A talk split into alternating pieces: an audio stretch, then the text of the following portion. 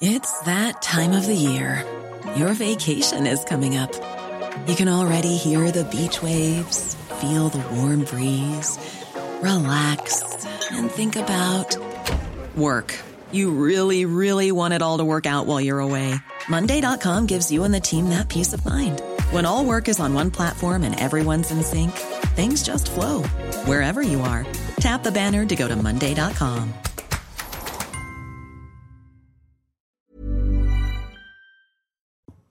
Bonjour à vous, bienvenue, bon réveil dans la matinale week-end. On est ensemble jusqu'à 10h, comme d'habitude, avec euh, toute l'actu, des interviews, des débats, des analyses.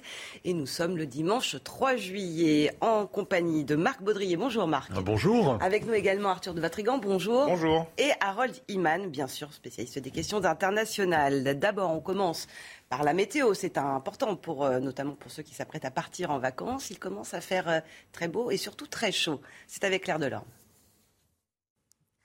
Bonjour à tous, encore une journée très ensoleillée et particulièrement chaude dans le sud-est. Et eh bien, c'est le programme du jour. Donc, le soleil qui s'impose dès le lever du jour sur la plupart des régions. À noter quand même hein, quelques nuages qui auront tendance à circuler de la Bretagne vers les Hauts-de-France, mais également en direction du Pays Basque. Dans l'après-midi, eh bien, ces nuages, ils auront tendance à investir euh, jusque dans le massif central avec en prime quelques orages hein, qui pourraient se déclencher, que ce soit pour le massif central et les Pyrénées, avec en prime localement quelques chutes de grêle. Partout ailleurs, ça reste un temps très calme, très ensoleillé, anticyclonique. Et maintenant, donc, pour les température encore un petit peu fraîche en matinée, surtout vers un large quart euh, nord-ouest. 9 degrés la minimale qu'on observera à Brest, mais déjà 21 degrés au lever du jour du côté Nice. Et donc dans l'après-midi, eh bien à nouveau, c'est la chaleur qui s'impose particulièrement à l'est et surtout dans le sud-est. On va euh, dépasser allègrement donc les 34 voire 35 degrés au meilleur de la journée. La maximale reviendra du côté de Bastia. Euh, sinon, il fera 34 degrés sur l'ensemble du pourtour méditerranéen. Ça sera un petit peu plus tempéré, même un petit peu plus frais encore par endroits, là encore près des côtes de la Manche, avec la minimale de 20 degrés vers le pays de Léon. Les titres de l'actualité et Éric Coquerel qui dénonce des rumeurs infondées concernant son comportement avec les femmes. Le député La France Insoumise de Seine-Saint-Denis et aujourd'hui d'ailleurs président de la commission des finances de l'Assemblée a choisi de publier une longue tribune dans les colonnes du journal du dimanche. Nous verrons ce qu'il dit précisément avec vous, Elisa Lukavski. À tout de suite. Des bâtiments historiques qui tombent en ruine, la Cour des comptes s'alarme de l'état préoccupant des monuments en France. L'incendie de Notre-Dame en 2019 ou encore celui de la cathédrale de Nantes en 2020 ont mis en lumière la dégradation de notre patrimoine et notamment des églises, illustrations et décryptage dans cette édition. Au 130e jour de guerre en Ukraine, l'étau russe se resserre autour de Lysychansk, ville stratégique du Donbass. Pendant ce temps, Alexandre Loukachenko accuse Kiev d'avoir tiré sur son pays, signe peut-être que le président du Bélarus s'implique de plus en plus dans le conflit. Il avait été mis en cause par la militante féministe Rokhaya Diallo pour, je cite, son comportement avec les femmes. Le nouveau président La France Insoumise, euh, le nouveau président de la commission des finances et député La France Insoumise, Éric Coquerel, répond dans une tribune au journal du dimanche. Un long texte dans lequel il se défend de tout comportement inapproprié. Il explique n'avoir jamais exercé de violence ou de contrainte pour obtenir un rapport. Un texte dans lequel il décrit aussi le mécanisme de la rumeur. Elisa Lukavski, vous avez lu cette tribune en détail. Oui, rien n'est jamais sorti, faute d'avoir trouvé un témoignage pouvant s'apparenter à un comportement délictuel, a fortiori euh, criminel. C'est le cœur de la justification et de cette tribune hein, d'Éric Coquerel. Pour lui, il n'y a pas de fait euh, condamnable qui lui soit imputable. Il met en avant le fait que jamais ne s'est exprimée une personne parlant de violences sexuelles ou sexistes euh, la concernant. Pour lui, tout est parti d'un article de 2018 hein, qui euh, parlait du sexisme à la France insoumise. Les rumeurs, elles auraient été ravivées avant les législatives et son élection au poste de président de la commission des finances, eh bien, les aurait déplacées euh, des réseaux sociaux sur le terrain des médias classiques. Éric Coquerel insiste sur la qualification juridique des faits qui lui seraient imputables. Je n'ai jamais exercé une violence ou une contrainte physique ou psychique pour obtenir un rapport, ce qui caractérise la porte d'entrée d'un comportement délictuel dans le domaine des violences euh, sexistes et sexuelles. Il se dit solidaire euh, des combats que mènent les femmes, mais apporte une nuance. Il est important de prendre conscience que, comme toute cause juste, elle peut être instrumentalisé. Éric Coquerel qui confirme à demi-mot hein, que dans le milieu de politique, des dérapages sont possibles. On a beau avoir été formé politiquement contre les rapports de domination masculine, la marche reste très haute tant ces rapports nous conditionnent. Je n'en suis pas immunisé. Merci beaucoup, Elisa. Alors voilà la situation, pas de plainte. Euh, pas d'enquête, pas de signalement à la justice, en tout cas pas qu'on sache. Donc rien ne permet de dire aujourd'hui qu'Éric Coquerel est coupable euh, de quoi que ce soit. Il est contraint malgré tout euh, face à la pression médiatique de, se, défendre. On va revenir un peu dans le détail, mais ce qui est intéressant, et ça vaut globalement pour beaucoup de, situations, c'est de se pencher sur la rumeur. Et c'est ce qu'il évoque aussi, le fonctionnement de la rumeur à l'heure des réseaux sociaux.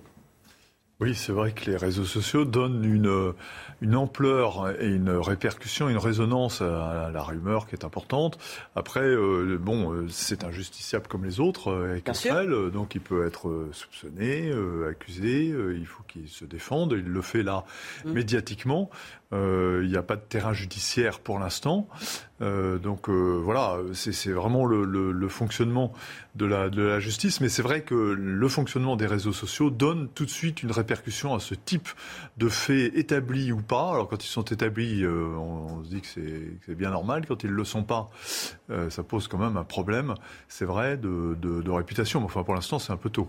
Exactement, mais c'est tout le problème, Arthur de Vatrigan. On est quand même, pour l'instant, sur euh, ce qu'il dit être des dénonciations calomnieuses. Ah, pour l'instant, il n'y a rien. Mais... Donc il est obligé, il est contraint, en tout cas, pour l'instant, on reste très prudent, mais à une défense face à des rumeurs qu'il dit être nous n'oublions pas que la France insoumise, la NUP et ses alliés euh, ont beaucoup participé d'alimentation de rumeurs sur les réseaux sociaux. Bien sûr. Donc il faut peut-être voir aussi dans cette, euh, ce déclenchement-là et cette meute, parce que les réseaux sociaux, ça reste une meute avec cet esprit de toujours de lynchage, une vengeance ou l'arroseur arrosé. Euh, une fois qu'on a dit ça, très bien. en effet, là, ça repose en effet sur un Cosette, je crois, qui est sorti une enquête. En 2018. C'est ça, en 2018, en disant qu'il y avait des rumeurs sur un député, sans le citer, bien connu. Euh, à partir de là, la rumeur est née là, puis a été réalimentée. Et après, qu'est-ce qui a redéclenché? C'est l'interview de Rocky Diallo, euh, qui, euh, sur je ne sais plus quelle chaîne de radio, donne le nom, que jette le nom en pâture d'Eric Coquerel. alors peut-être que, voilà, encore une fois, le problème, c'est qu'on est dans peut-être que c'est vrai, peut-être que c'est faux. Déjà, le peut-être, je veux dire, il n'y a pas de sujet, y a pas de, tant qu'il y a, y a un peut-être, il n'y a pas de sujet. et ça ressemble quand même beaucoup à des, des vengeances internes. On sait qu'il y a eu beaucoup de discussions, que dans ce, cette NUPES, qui est une association de personnes qui n'ont pas grand-chose parfois en commun entre elles, il y a des débats pour savoir qui devait être à telle place et à telle place et ça sort le lendemain de l'élection comme par hasard. Donc voilà, il y a quand même beaucoup de choses euh, qui semblent pas bons, qui sont, euh, comme dirait la gauche, nauséabondes et qui rendent pas, euh, euh qui dire qui sont déshonorables parce que dans le traitement, on est uniquement sur du la dénonciation qui repose sur rien pour l'instant. Mm. mais encore une fois, ça prend parce que c'est Eric Coquerel et qu'Eric Coquerel et ses alliés ont largement participé à ça et la présence de son innocence n'a jamais été un problème pour eux jusqu'à présent. Mm. Et certains veulent y voir une sorte de contrepoint à l'affaire euh, Damien Abad, euh, qui lui euh, clame son innocence, le ministre aux Solidarités, mais dont on sait qu'il est lui vraiment dans une position difficilement tenable parce qu'il y a l'ouverture d'une enquête préliminaire pour tentative de viol par le parquet de Paris. Oui, ben, pour Damien Abad, il y a des faits précis euh, qui, euh, bon, ça sera jugé, hein, c'est pas encore jugé, mais enfin bon, c'est certain. Il y a toujours la présomption d'innocence. Voilà, pour, pour, le coup, ça va basculer dans une dans le judiciaire, mm. euh, donc on, on, verra ce que ça donne.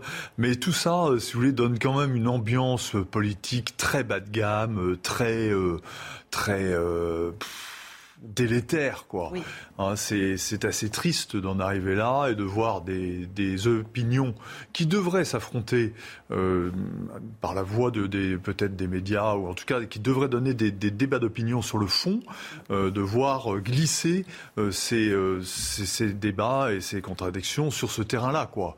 Donc et peut-être aussi on peut émettre l'hypothèse que si ça glisse sur ce terrain vraiment nauséabond, c'est le cas de le dire, pour reprendre le, toujours le même mot, euh, c'est peut-être parce que les vrais débats euh, sont pour partie interdits euh, en France. Il y a un certain nombre de thèmes. Interdits, c'est-à-dire?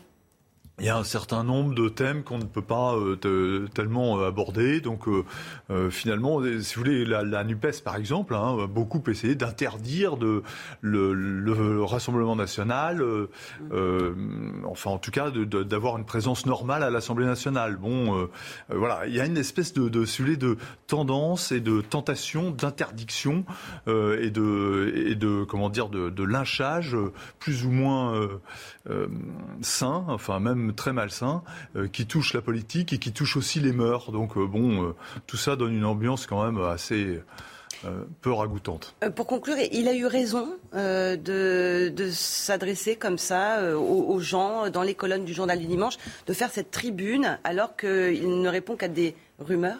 Bah, le problème, c'est qu'il rentre dans le jeu. À partir du moment où on répond, il va forcément avoir des réponses derrière. On, c'est l'engrenage, malheureusement. Quoi. Après, euh, Qu'il a toujours voulu éviter jusqu'à présent. Il a toujours voulu éviter pour lui. Oui. Mais par contre, il a participé aux autres. Encore une fois, il y a ça aussi. Il faut dire quand on est sur le terrain de la morale, qu'on donne des leçons et qu'on euh, se moque de la présomption d'innocence en, en, abusant de calomnies et de, euh, d'alimentation de rumeurs forcément, il faut s'attendre un jour ou un autre que ça retombe sur vous. Après, juste pour terminer, les boules puantes en politique, c'est pas nouveau. Là, on est sur des affaires de mœurs. Mais rappelez-vous Claire Stream, rappelez-vous Villepin, rappelez-vous Sarkozy. En termes de boules puantes et de, d'affaires de, bas de caniveau, il y en a eu plein. Il y en a toujours, en fait. C'est le, mm. c'est, voilà, c'est le règlement de compte interne de la politique. Euh, malheureusement, c'est comme ça. Mm. La difficulté, c'est qu'en ce moment, on est dans une période extrêmement euh, difficile, délicate sur le plan international, sur le plan intérieur, où on multiplie les crises et qu'effectivement, euh, on préférait parler de ces sujets plutôt que, que, des thèmes qu'on évoque à l'instant. Exactement, ça pollue quand même beaucoup le débat politique, ça n'apporte pas grand-chose. Les, les, hommes politiques et, le, et, la politique en général ont une très mauvaise image auprès des Français. on ne peut pas dire que ce genre d'épisode la relève, mais encore une fois, il faut que la justice s'en saisisse s'il si, y a lieu d'ailleurs. Euh, et tire ça au clair. Après, c'est difficile d'épiloguer. La guerre en Ukraine maintenant avec un protagoniste de plus en plus présent, le président du Bélarus, Alexandre Loukachenko, affirme que son armée a abattu des, des missiles tirés depuis l'Ukraine. Déclaration qui semble confirmer que le petit pays allié de la Russie et qui sert pour l'instant de base arrière aux forces russes pourrait s'impliquer davantage dans la guerre. Écoutez. On nous provoque. Je dois vous dire qu'il y a trois jours, peut-être plus, on a essayé depuis l'Ukraine de frapper des cibles militaires au Bélarus. Dieu soit loué, nos systèmes antiaériens ont intercepté tous les missiles tirés par les forces ukrainiennes. J'ai donné l'ordre aux unités des forces armées de viser, comme il est bon ton de le dire maintenant, les centres de décision de vos capitales. Alors Harold, il faut préciser que c'est du Bélarus que sont partis les, troupes russes pour tenter de prendre d'assaut Kiev, la capitale, au tout début de, l'invasion. On sait que c'est un pays euh, voilà, qui, qui dépend, c'est peut-être un peu exagéré ce mot de la Russie. pas du tout. Pas, du tout, voilà. Euh, est-ce qu'il faut craindre une implication encore plus concrète de Minsk dans cette guerre?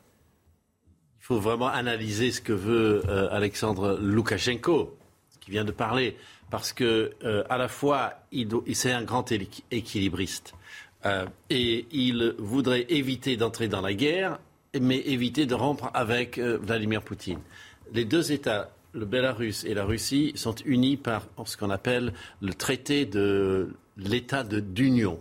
Autrement dit, ils ont un traité pour créer un État unitaire un jour, hmm. mais un jour très très lointain. Et euh, le Bélarus voulait être un peu une espèce de pays neutre euh, entre euh, l'Occident et la Russie. Ça n'a pas marché. Maintenant, ils sont résolument du côté russe. Ils n'y peuvent rien. Et il y a eu. Ils n'ont pas vraiment le choix, de toute façon.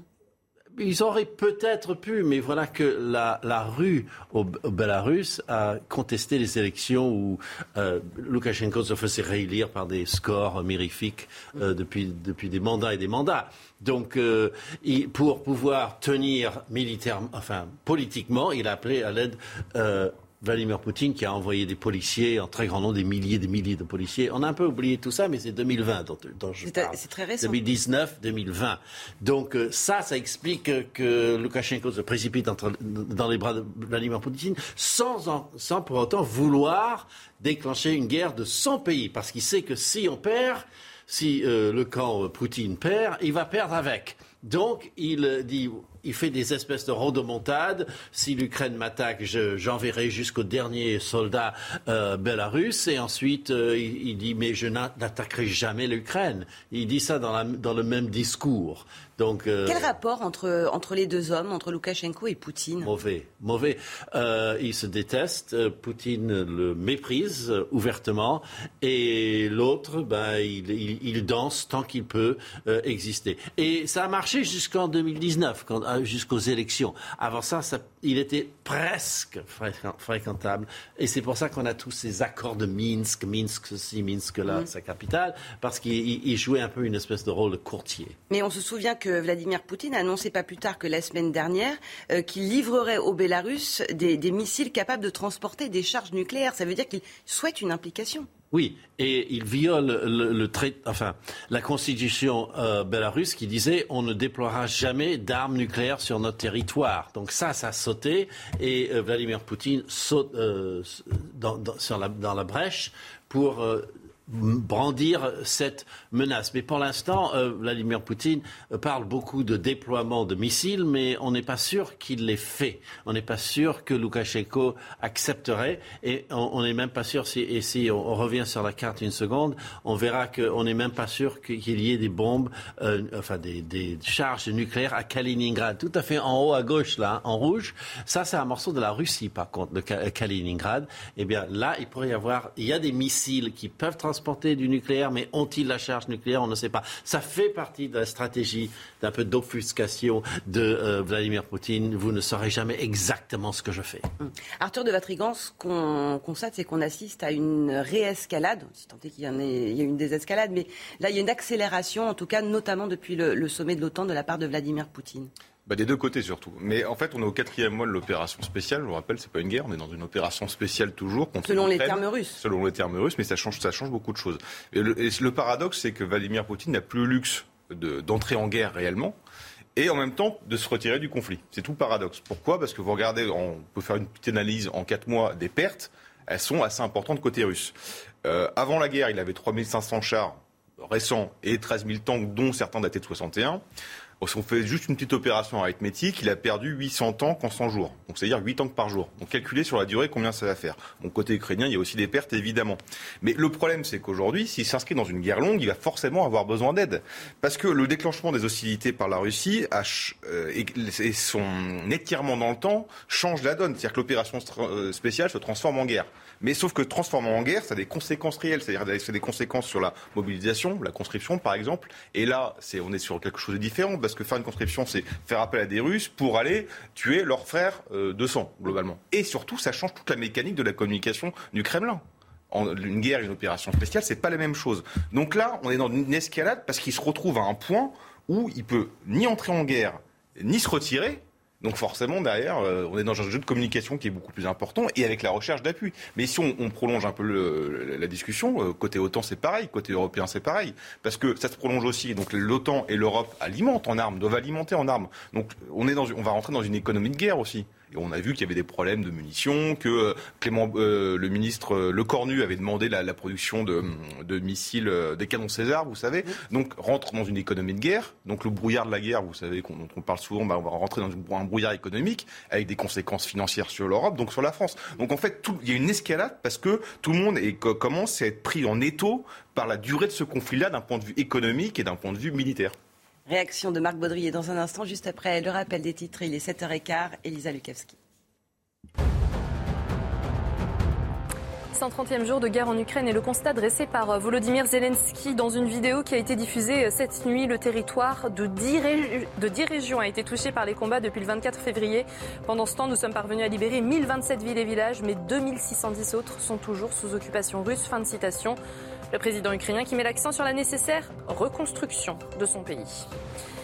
Si les feux de forêt sont maîtrisés en Grèce, l'Europe a décidé d'épauler le pays pour éviter de nouveaux drames. 28 pompiers roumains sont arrivés euh, dans le pays hier. Ils seront rejoints par 250 soldats du feu de toute l'Europe, dont 25 Français, qui seront sur place pendant euh, tout le mois d'août.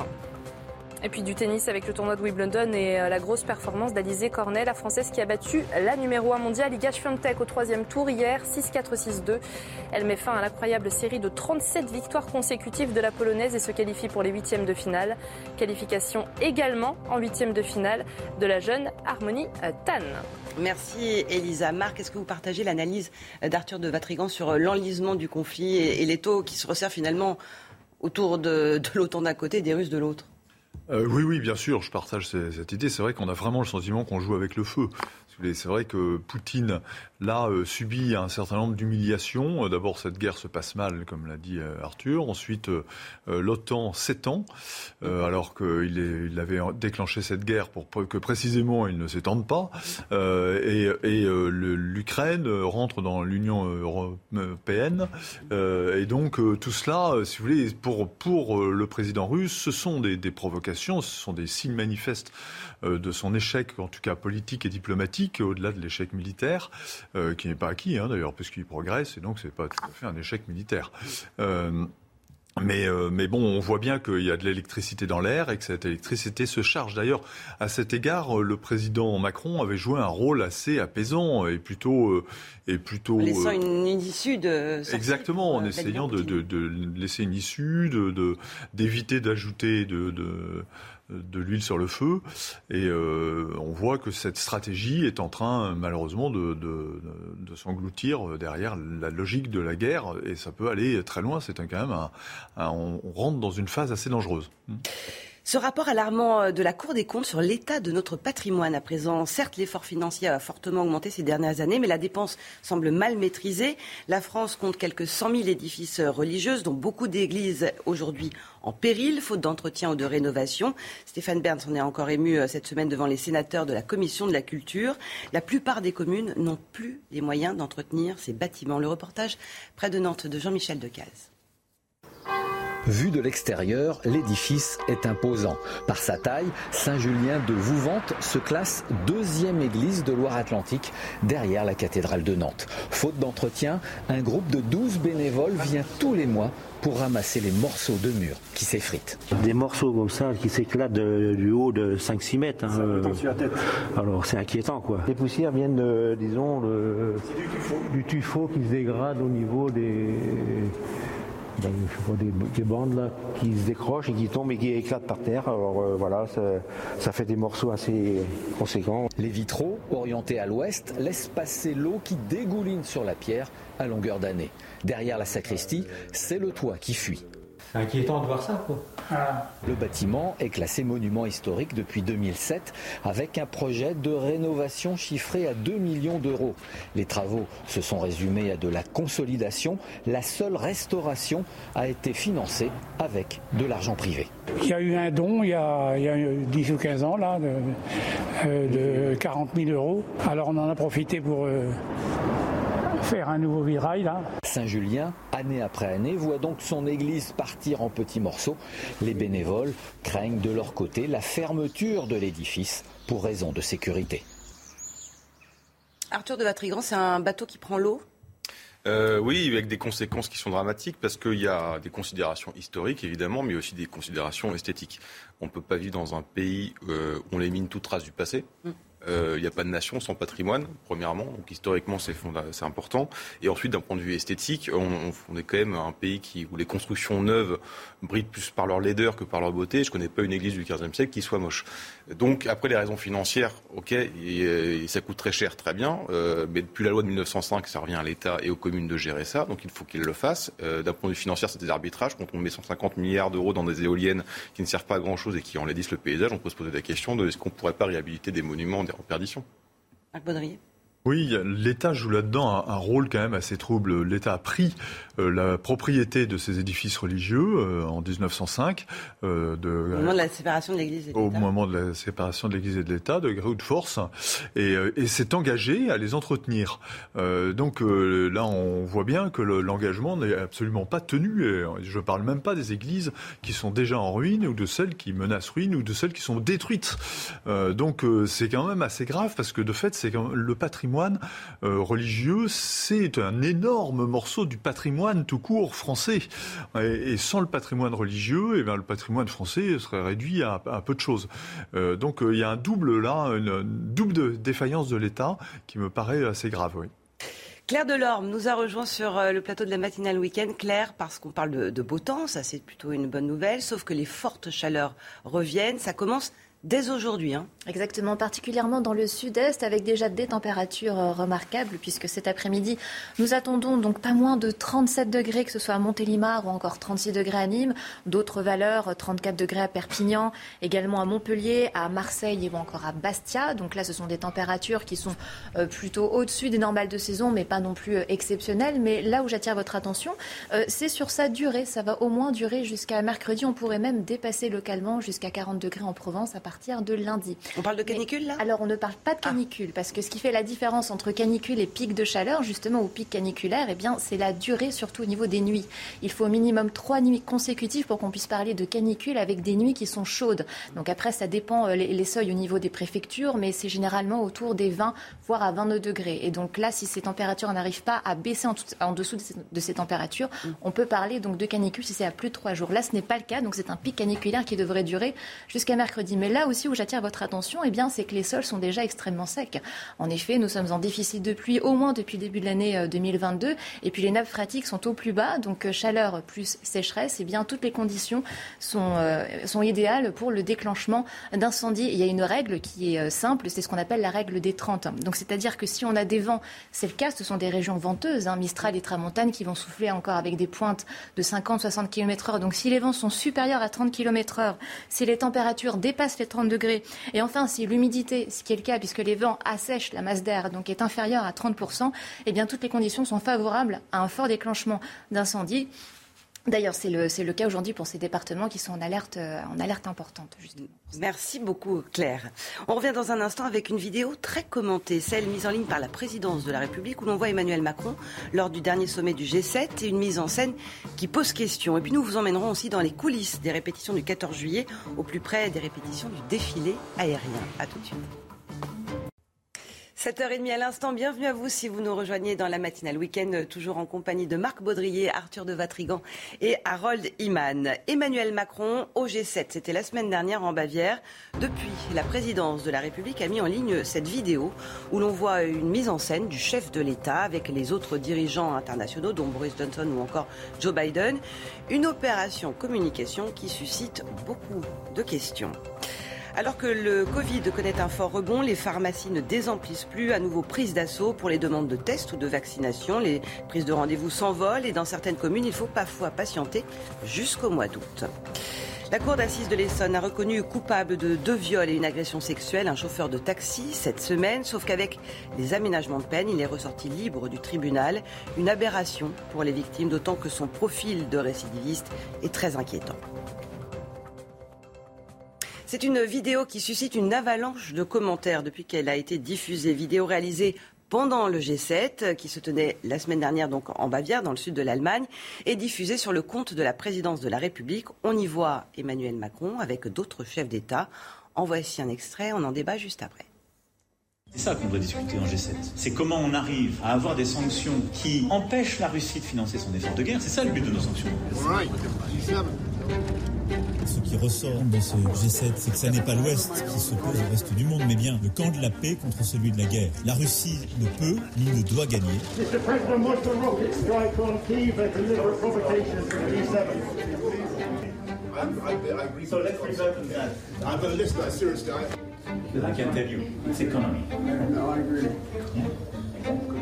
Il faut qu'on arrive à éviter que l'inflation, qu'il y a la guerre, ne rende la vie impossible pour beaucoup de nos compatriotes. Donc la réflexion qu'on a eue là sur trouver des solutions concertées pour baisser les prix de l'essence et du gaz, elle est essentielle pour le pouvoir d'achat et c'est la plus structurante parce qu'elle ne coûte pas d'argent aux contribuables et elle aidera le consommateur.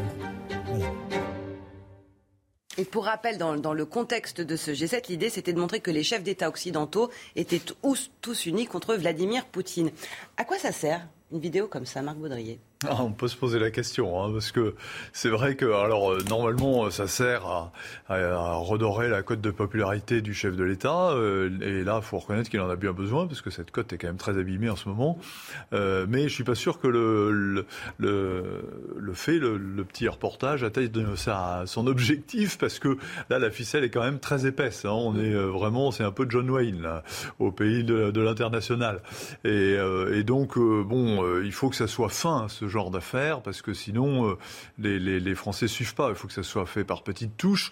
Et, et là, bon, on met vraiment les pieds dans le plat et on, vous présente un héros de film euh, et par ailleurs, ce qui me frappe un peu, c'est que bon, où est, où est l'intérêt des Français Si vous voulez, c'est ça. Alors, ces, opérations de, de communication, et pour qu'elles marchent, il faut que les Français sentent que on a, on a travaillé pour eux, qu'on a qu'on a fait les choses pour eux. C'est ce qu'il veut montrer dans, dans cette vidéo. C'est ce qu'il veut montrer, mais il se met tellement en valeur que je trouve que ça, on passe complètement à côté. C'est un peu euh, pathétique, honnêtement. Arthur de Vatrigan, euh, raté cette opération communication? Je, bah, oui, je pense. Euh, j'ai pas fait attention. C'est assez amusant ce qu'il dit le camp de la paix contre le camp de la guerre. Quand il y a les Américains au G7, c'est un peu baroque de parler de camp de la paix contre le camp de la guerre. Euh, donc on est dans une opération de communication, mais n'oubliez pas qu'il a qu'en 2017, s'il avait commencé directement son mandat avec ça, il y a eu un film qui était sorti au cinéma, de documentaire sur sa campagne. Il avait sorti un documentaire aussi sur la sur la télévision, à la télévision, sur sa campagne. Euh, en fait, il prolonge l'américanisation de la société euh, et de la politique qui a commencé avec Sarkozy, quoi. La mise en scène de soi permanente. Il faut parler de soi, faut parler de soi, faut parler de soi. Euh, bon, la communication, ok. Le jeu de cirque, au bout d'un moment, ça ça a commencé à agacer. C'est ça le souci, quoi. Et depuis la guerre en Ukraine, il se met en scène en photo en t-shirt, il se met en scène en train de téléphoner à Vladimir Poutine, comme on l'a vu dans un reportage coproduction France de l'Elysée euh, qui est sorti il y a deux trois jours. voilà. Euh, donc euh, bon, ça commence un peu à agacer. Euh, quand on parle, c'est qu'on n'a pas grand-chose à dire. Euh, quand on parle autant, en tout cas, on aimerait avoir plus de résultats sur la guerre en Ukraine, euh, sur les solutions pour lutter contre l'inflation, sur ce qui se prépare en France, la crise hospitalière, la crise sanitaire, la, crise sociale, le pouvoir d'achat, voilà, euh, qui nous paraissent plus intéressant que son jeu de mise en scène euh, assez, euh, assez agaçant et surtout très répétitif.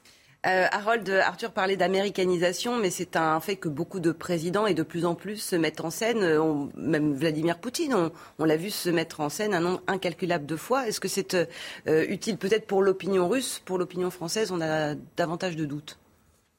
Ah, pour l'opinion russe, ils sont abreuvés de ça depuis très très longtemps. Hein. Leur mm. président, toujours souriant, toujours athlétique, mm. toujours à son meilleur. Mais je, dirais pour avoir assisté à deux des quatre sommets qui viennent de se dérouler. Là, vous étiez au sommet de l'OTAN, vous hein? De l'OTAN et avant ça au Conseil européen euh, à Bruxelles. Bon, là, là on, on, voit pas, on ne voit pas tout ça quand on est journaliste. Ça, c'est vraiment des, des gens euh, qui sont euh, insérés dans l'entourage et qui tournent quelque chose avec un but final qui est de montrer cette espèce de espèce de flash d'énergie et de, panache. Enfin voilà, c'est une création euh, euh, propagandistique. D'autres l'ont fait, hein. Obama le faisait, euh, Donald Trump le faisait. là c'est peut-être aller plus loin que ce qu'on a l'habitude de voir en France. Trop loin? Oui, trop loin, beaucoup trop loin, parce que de fait, Harold a raison, ça ne correspond pas à la culture française.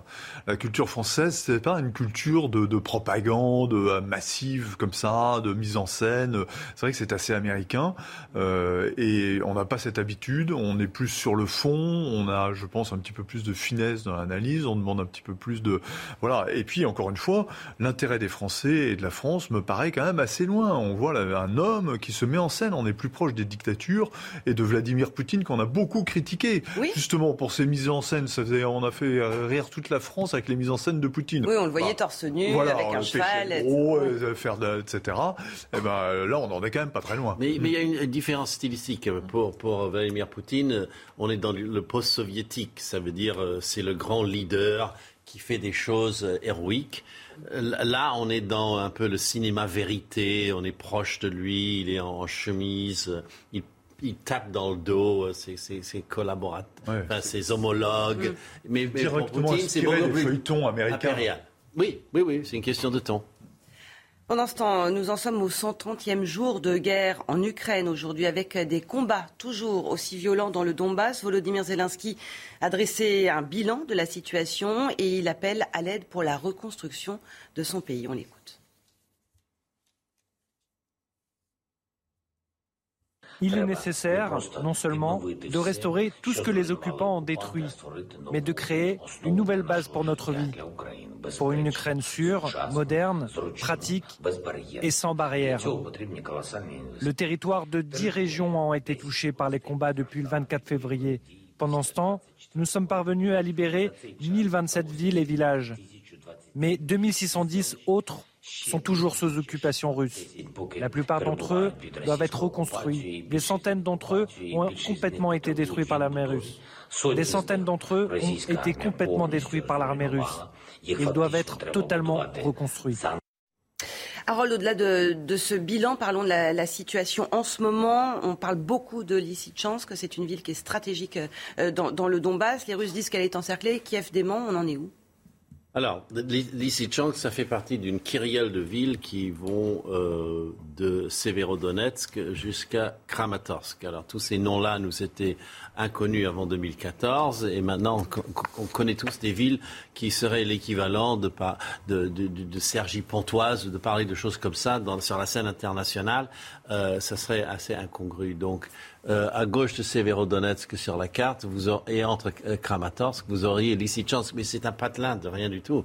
C'est juste, ce sont des, des positions militaires et elles s'enfilent. Donc vous avancez, vous aurez Sloviansk après, et ensuite Kramatorsk. Kramatorsk, c'est le seul truc intéressant dans tout ceci, car c'est là où il y a ce qui reste de l'armée constituée ukrainienne avec son commandement pour ce front-là donc perdre Lysychansk, c'est juste se rapprocher encore un peu plus, prendre des positions sur divers euh, fleuves et euh, se mettre en position de tir, vu les hauteurs, sur Kramatorsk. C'est Kramatorsk qui est la seule chose qu'on peut tenir encore du côté de l'armée ukrainienne, en attendant une contre-offensive complètement hypothétique. Mais je rappelle qu'on a eu ça en 2014. On a eu des va-et-vient dans cette zone. Tout ça, c'est labouré par la guerre depuis 2014. Donc on reste là-dedans. Mais le problème, c'est que si Kramatorsk tombe, euh, là, l'armée russe s'installe et peut peut-être dévier des troupes vers le sud, vers Kherson que vous voyez, ou même recommencer à Kharkiv vers le nord, ou même, on parle même d'un retour sur Kiev. Donc euh, il y a, voilà, la possibilité si on le lit entre les lignes, d'un collapsus partiel euh, du front ukrainien. Moi, moi, je ne pense D'un effondrement, vous voulez dire? Oui. Oui, un effondrement. Euh, donc, enfin, partiel, hein. mais ce n'est pas sûr. Ça peut aussi être euh, le prélude. Juste, ils prennent maintenant le, gros de l'attaque, mais comme les armes nouvelles arrivent, parce qu'ils sont très inférieurs en armement aux Russes, très, très, très inférieurs. Et ce qu'on ce livre euh, n'est pas énorme. Et en fait, on découvre en Occident qu'on n'a pas tant d'armes que ça. Donc, euh, et qu'ils sont lents à, fournir et à créer, parce qu'on se dépoile, pour ainsi dire, en Occident pour envoyer sur le front. Donc ça, on n'a pas tellement envie de donner tous nos canons. Retour en France maintenant avec la septième vague de Covid, plus de contamination et plus de monde dans les pharmacies. Les officines sont à nouveau débordées de patients qui viennent se faire tester ou vacciner, d'autant qu'avec les vacances scolaires, les effectifs sont réduits. Le reportage d'Augustin Donadieu et Vincent Burga. Bonjour, Dans cette pharmacie, ça ne désemplit pas. Depuis le retour du Covid, ils sont nombreux toute la journée à franchir la porte de cette officine. Les symptômes sont souvent les mêmes. J'ai l'impression d'avoir de la fièvre et je tousse et que c'est pas très normal. J'ai un peu de courbature, que je suis un peu euh, fatiguée aujourd'hui, depuis, enfin, depuis 48 heures, donc je me dis peut-être que j'ai le Covid. Face à cet afflux de patients, les pharmaciens ont dû faire des choix. Ici, la décision a été prise de ne pas vacciner le week-end. On a du mal à faire et les tests et servir le monde parce qu'il y a beaucoup de gens qui partent en vacances. Donc il y a beaucoup de personnes qui veulent leur traitement pour deux mois, pour euh, partir, pour être tranquille. Donc il y a les départs en vacances plus les tests. On ne peut pas faire les vaccins euh, en plus le week-end.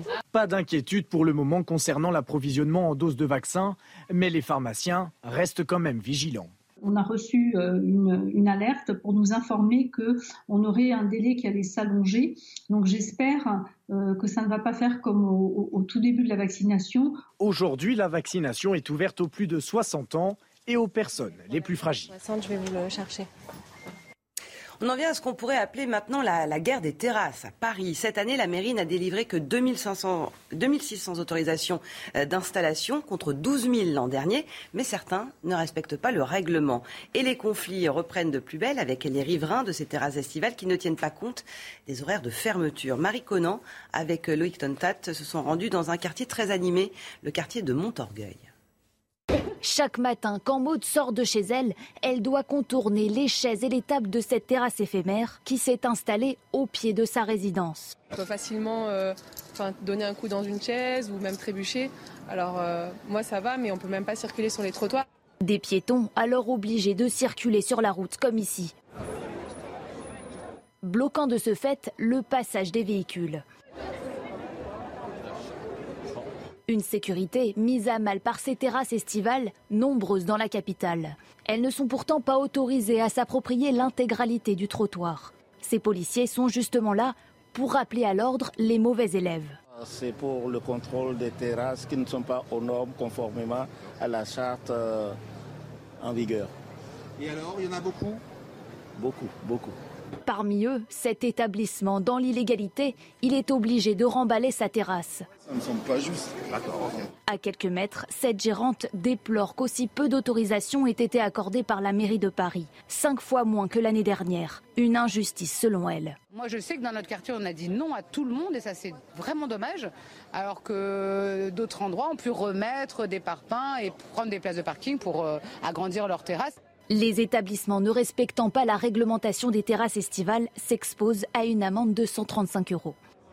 Oui, il y a des habitudes qui ont été prises pendant la pandémie et on, entend des sentiments d'injustice.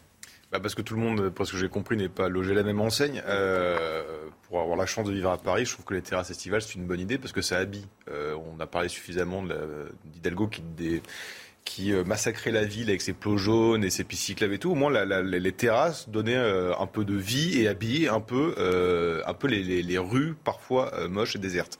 Euh, après, évidemment, qu'il y a un souci, c'est que euh, quand ça devient risqué pour les personnes vulnérables, les personnes en fauteuil, les personnes âgées, euh, de glisser sur la chaussée, de pouvoir marcher sur la route et donc potentiellement se faire renverser par un vélo, par une trottinette, par une voiture, oui, ça devient dangereux. Donc là, il faut trouver un équilibre. Il faut trouver un équilibre entre les deux, sachant d'autant plus que, rappelez-vous que l'hiver prochain, les terrasses ne seront plus chauffées et donc ça fait quand même une grosse perte de, Un manque à gagner pour les un manque à restaurants. gagner de chiffre d'affaires et qu'il faudra qu'il compense à un moment ou à un autre. Marc? Oui, euh, non, mais pas, pas mieux. Hein. C'est euh, c'est vrai que c'est très sympa d'aller sur ces terrasses. euh, c'est ça donne une vraie vie euh, et, euh, et voilà, c'est très agréable. C'est en plus l'été à Paris. Sauf qu'il faut réglementer, il faut, il faut que ce Voilà, soit équitable. Sauf qu'une ville, c'est la cohabitation de plusieurs personnes, ceux qui, les, les gérants de café, leurs clients et les passants aussi. Et si ça met en danger des passants euh, qui sont obligés de zigzaguer entre les voitures, euh, c'est c'est- pas possible. On peut pas euh, occuper la totalité des trottoirs en empêchant les, les Français de circuler. Il est bientôt 8h moins le quart. Les principaux titres de l'actualité. Elisa Lukaski. Un samedi de pagaille hein, dans l'aéroport de euh, Paris. Euh, Charles de Gaulle avec euh, Charles de Gaulle avec des dizaines de vols annulés, le conflit social qui porte sur les salaires et les conditions de travail. Mais retour au calme aujourd'hui. Ce dimanche devrait être sans perturbation, mais la grève pourrait reprendre la semaine prochaine et perturber le début des grandes vacances. C'est le début ce dimanche de la fête euh, du cinéma. Jusqu'à mercredi, vous pourrez euh, profiter d'une place à un tarif unique de 4 euros. Une façon de relancer la fréquentation des cinémas qui a baissé de près d'un tiers entre le mois de mai 2019 et mai 2022. Et puis de la Formule 1 et les qualifications du Grand Prix euh, de Grande-Bretagne. Et la patience finit toujours par payer. C'est Carlos Sainz sur Ferrari qui a décroché la pole position, sa première en carrière depuis ses débuts en F1 en 2015. Deuxième place pour le leader euh, Max Verstappen sur Red Bull. La Ferrari de Charles Leclerc, troisième hier, partira elle aussi en deuxième ligne ce dimanche. Départ de ce Grand Prix à 16h. Retour maintenant sur l'émotion très vive suscitée par une jeune femme de 25 ans cette semaine, en larmes à l'issue d'un procès où elle a vu son violeur repartir libre. L'homme, un chauffeur de taxi multirécidiviste, était jugé par la cour d'assises de l'Essonne pour des viols et agressions sexuelles sur trois femmes. Il a été condamné à six ans de prison, dont deux fermes, mais aménageables. Incompréhensible, évidemment, pour les victimes. Le reportage de Geoffrey Defebvre. La cour d'assises de l'Essonne a reconnu coupable Bamdan A de deux viols et d'une agression sexuelle commis en 2016, mais il est ressorti libre du tribunal. Pourtant, son profil questionne et inquiète. On a l'impression qu'on fait courir un risque, un risque à la société, un risque effectivement de récidive. En tout cas, on peut se questionner là-dessus, puisqu'on lui avait déjà euh, tendu une telle main. Il avait été condamné à une peine de sursis probatoire, et manifestement, il n'avait pas compris la portée d'une telle sanction à l'époque, puisqu'il a récidivé. Selon valeurs actuelles, le casier judiciaire du coupable n'était pas en sa faveur. Multirécidiviste, il a déjà été condamné pour vol en réunion, port d'armes, outrage et agression sexuelle sur trois mineurs. Il a été condamné pour ces faits, mais a toujours évité la détention. Cette semaine, il est une nouvelle fois condamné pour viol et agression sexuelle à six ans de prison, dont deux ans ferme mais aménageables. la faible condamnation peut surprendre. Les faits sont parfaitement établis, il n'y a pas de problème de preuve et comment comprendre qu'un multirécidiviste et multiréitérant d'agression sexuelle finalement s'en tire toujours à bon compte et ne fasse pas un seul jour de prison, ce qui est quelque part une forme de laxisme et d'encouragement finalement. Le parquet d'Evry-Courcouronne a fait appel de la décision. Ça semble une aberration, Marc Baudrier. Oui, ça semble une aberration. Euh, c'est vraiment, euh, c'est incompréhensible. La France doit absolument réformer ça. Ça, ça ulcère les Français, ce, type de, d'épisode. Euh, le, le, jugement, c'est évidemment celui d'un homme dans un contexte, etc.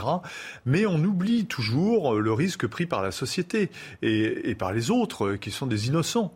Et donc, le premier but de la prison, c'est pas seulement de punir, c'est d'abord de protéger la société, de protéger des innocents et qui ne demandent qu'à vivre en paix.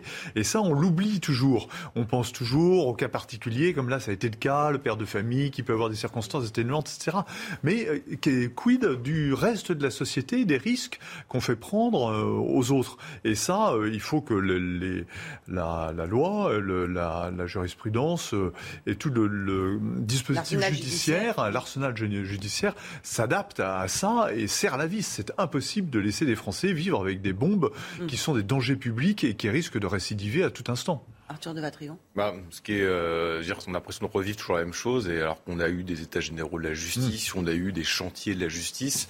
Euh, là, on a affaire, je pense, à deux conséquences. Une conséquence matérielle, une conséquence idéologique. Conséquence matérielle, c'est qu'on sait qu'on a euh, pas de place de prison, que ça coûte de l'argent, et que depuis euh, ce manque de place, c'est-à-dire depuis des années, le ministre de la Justice fait tout pour que, limiter les, les enfermements. Et donc là, on est dans, sur un aménagement de peine, c'est-à-dire moins de deux ans de prison, vous n'allez pas en prison. C'est une des conséquences du manque de place de prison. Mais aussi une conséquence idéologique, je me rappelle du rapport annuel fait par la Contrôle générale des prisons de cette année, qui expliquait qu'il fallait raisonner autrement que penser par la prison, qu'il fallait penser au travail d'intérêt général, au placement extérieur, au sortie probatoire. Quand on regarde le casier de cette personne-là, il a eu 5 6, 7 condamnations, violence, viol, tout ça, et à chaque fois, c'est des peines différentes. Elle expliquait aussi les problèmes de surpopulation carcérale pour lesquels on est régulièrement épinglé. mais euh, on a un problème de moyens. Le but, c'est pas de dire on va faire autre chose. Non, la question, c'est comment on garantit la sécurité. C'est l'objectif de la justice, c'est garantir la sécurité aussi aux citoyens. Donc, euh, il y a l'idéologie et évidemment un manque de moyens. C'est les deux. Et là, on paye ça aujourd'hui. Le défilé du 14 juillet approche, les répétitions s'enchaînent avec euh, le grand jour, notamment pour le défilé aérien. Régine Delfour et Sacha Robin ont assisté à une de ces répétitions. Reportage dans le Loiret sur la base d'Orléans-Brissy. Ultime répétition avant le décollage pour un spectacle grandiose. Cette année, 90 aéronefs différents, grecs, belges, allemands, italiens, défileront avec les Français pour montrer une Europe de la défense unie pour arriver à un résultat parfait, tout doit être calculé à la seconde près et reproduit à plusieurs reprises. Le passage, la séquence avion, elle dure 8 minutes. La séquence hélicoptère, elle dure 1 minute 40, avec des avions qui ne volent pas à la même vitesse. Et donc on leur demande d'être précis à plus ou moins 5 secondes dans leur timing et de réguler leur vitesse à plus ou moins 10 km/h. C'est juste adapté pour le 14 juillet euh, des, méthodes de travail qu'on utilise en opération réelle. Ces militaires sont fiers de pouvoir participer à la fête nationale. C'est la meilleure occasion qu'on ait pour montrer aux citoyens nos capacités, montrer qu'on travaille pour eux, et puis euh, bah, pour leur montrer un petit peu le matériel euh, dans lequel on, avec lequel on travaille, dans lequel on évolue. Donc c'est vraiment une fierté. Alors forcément, un défilé, c'est d'abord quelque chose d'esthétique, mais encore une fois, pour réussir à coordonner autant d'aéronefs faire un passage euh, aussi millimétré dans des formations euh, aussi précises, ça démontre les, capacités de nos armées aujourd'hui. Avant leur passage devant des millions de Français, le 14 juillet prochain, les pilotes auront une dernière répétition le 10 juillet, mais cette fois-ci directement au-dessus des Champs-Élysées. Le sport et les Françaises qui brillent à Wimbledon. L'exploit est considérable. Alizé Korneff est chuté Iga Swiatek au troisième tour de Wimbledon. La numéro 1 mondiale, invaincue depuis février, restait sur 37 succès de suite. La Française brise la série en l'emportant en deux manches, 6-4, 6-2. Elle rallie les huitièmes de finale du Grand Chelem britannique pour la deuxième fois de sa carrière, la première depuis 2014. Rendez-vous désormais avec Ayla Tomljanovic pour une place en quart. Euh, j'ai un peu de mal à, réaliser ce qui s'est passé. J'étais vraiment tellement concentrée dans mon match que même quand le match s'est terminé, j'étais un peu euh, sonnée, on va dire. Mais, euh, mais quelque part, je tombais pas de si haut que ça. En fait, je, me, suis tellement répété que je pouvais le faire et que sa série de victoires allait forcément se terminer à un moment donné et que ce serait incroyable que ce soit moi. Le fait de savoir que je, vis ma dernière saison, saison et demie, bah en fait, j'ai envie de prendre que le meilleur et, ça me réussit. Donc en fait, je me dis que j'aurais dû me dire que j'arrêtais le tennis tous les ans depuis 10 ans, mais voilà, c'est comme ça. C'est les choses, euh, tout vient à point à qui sait attendre. Chez les hommes, Richard Gasquet ne passe pas le troisième tour, défaite face au néerlandais tête de série numéro 21 Botic Van de Zandschulp. Victoire expéditive pour Raphaël Nadal 6-1, 6-2, 6-4 en à peine deux heures de jeu contre la tête de série numéro 27 Lorenzo Sonego. Éliminé en huitième de finale à Roland Garros, Stefanos Tsitsipas sort dès le troisième tour à Wimbledon, stoppé par l'Australien Nick. Marc Baudrier, Arthur de Vatrigan, merci d'être passé dans la matinale le week-end. Harold Diman, on vous retrouve dans quelques instants. On fera un tour complet de l'actualité de ce dimanche 3 juillet et ce sera en compagnie de Guillaume Bigot. A tout de suite. Bonjour à tous, une journée très ensoleillée et particulièrement chaude encore dans l'extrême sud-est. C'est le programme du jour avec le soleil qui s'impose sur les trois quarts du pays en matinée. Mais quand même à cela, quelques nuances, surtout quelques nuages qui auront tendance à circuler, surtout de la Bretagne vers les Hauts-de-France, mais aussi en direction du Pays Basque. Vous allez voir que dans l'après-midi, bien ces nuages vont investir progressivement les terres, donc du sud-ouest en remontant vers le massif central avec en prime quelques averses qui pourraient se déclencher sur les reliefs. Massif central, Pyrénées avec en prime localement des chutes de grêle en altitude. Partout ailleurs, eh bien c'est toujours un temps calme qui s'impose et surtout avec des éclaircies majoritaires, que ce soit des Pays de la Loire vers l'Alsace en redescendant vers la Grande Bleue. Côté température, encore un petit peu frais en matinée, surtout vers un large quart nord-ouest. 9 degrés pour Brest seulement contre déjà 21 degrés pour la Riviera française. Et donc dans l'après-midi, eh bien nouveau, la chaleur va investir le pays, particulièrement à l'est, hein, puisqu'on va dépasser les 30 degrés allègrement là près de la Méditerranée avec des pointes à plus de 35 degrés au meilleur de la journée, voire plus en température de ressenti. Ça se passera surtout au niveau de la Corse, du côté de Bastia, 34 degrés euh, près, de, près des littoraux, mais ça sera quand même un petit peu plus tempéré, là encore près de la Manche, entre 20 et 23 degrés. Avant de nous quitter, je vous emmène à Villefranche-sur-Mer. Il fait déjà pas loin de 24 degrés. Je vous laisse profiter de ce magnifique euh, paysage.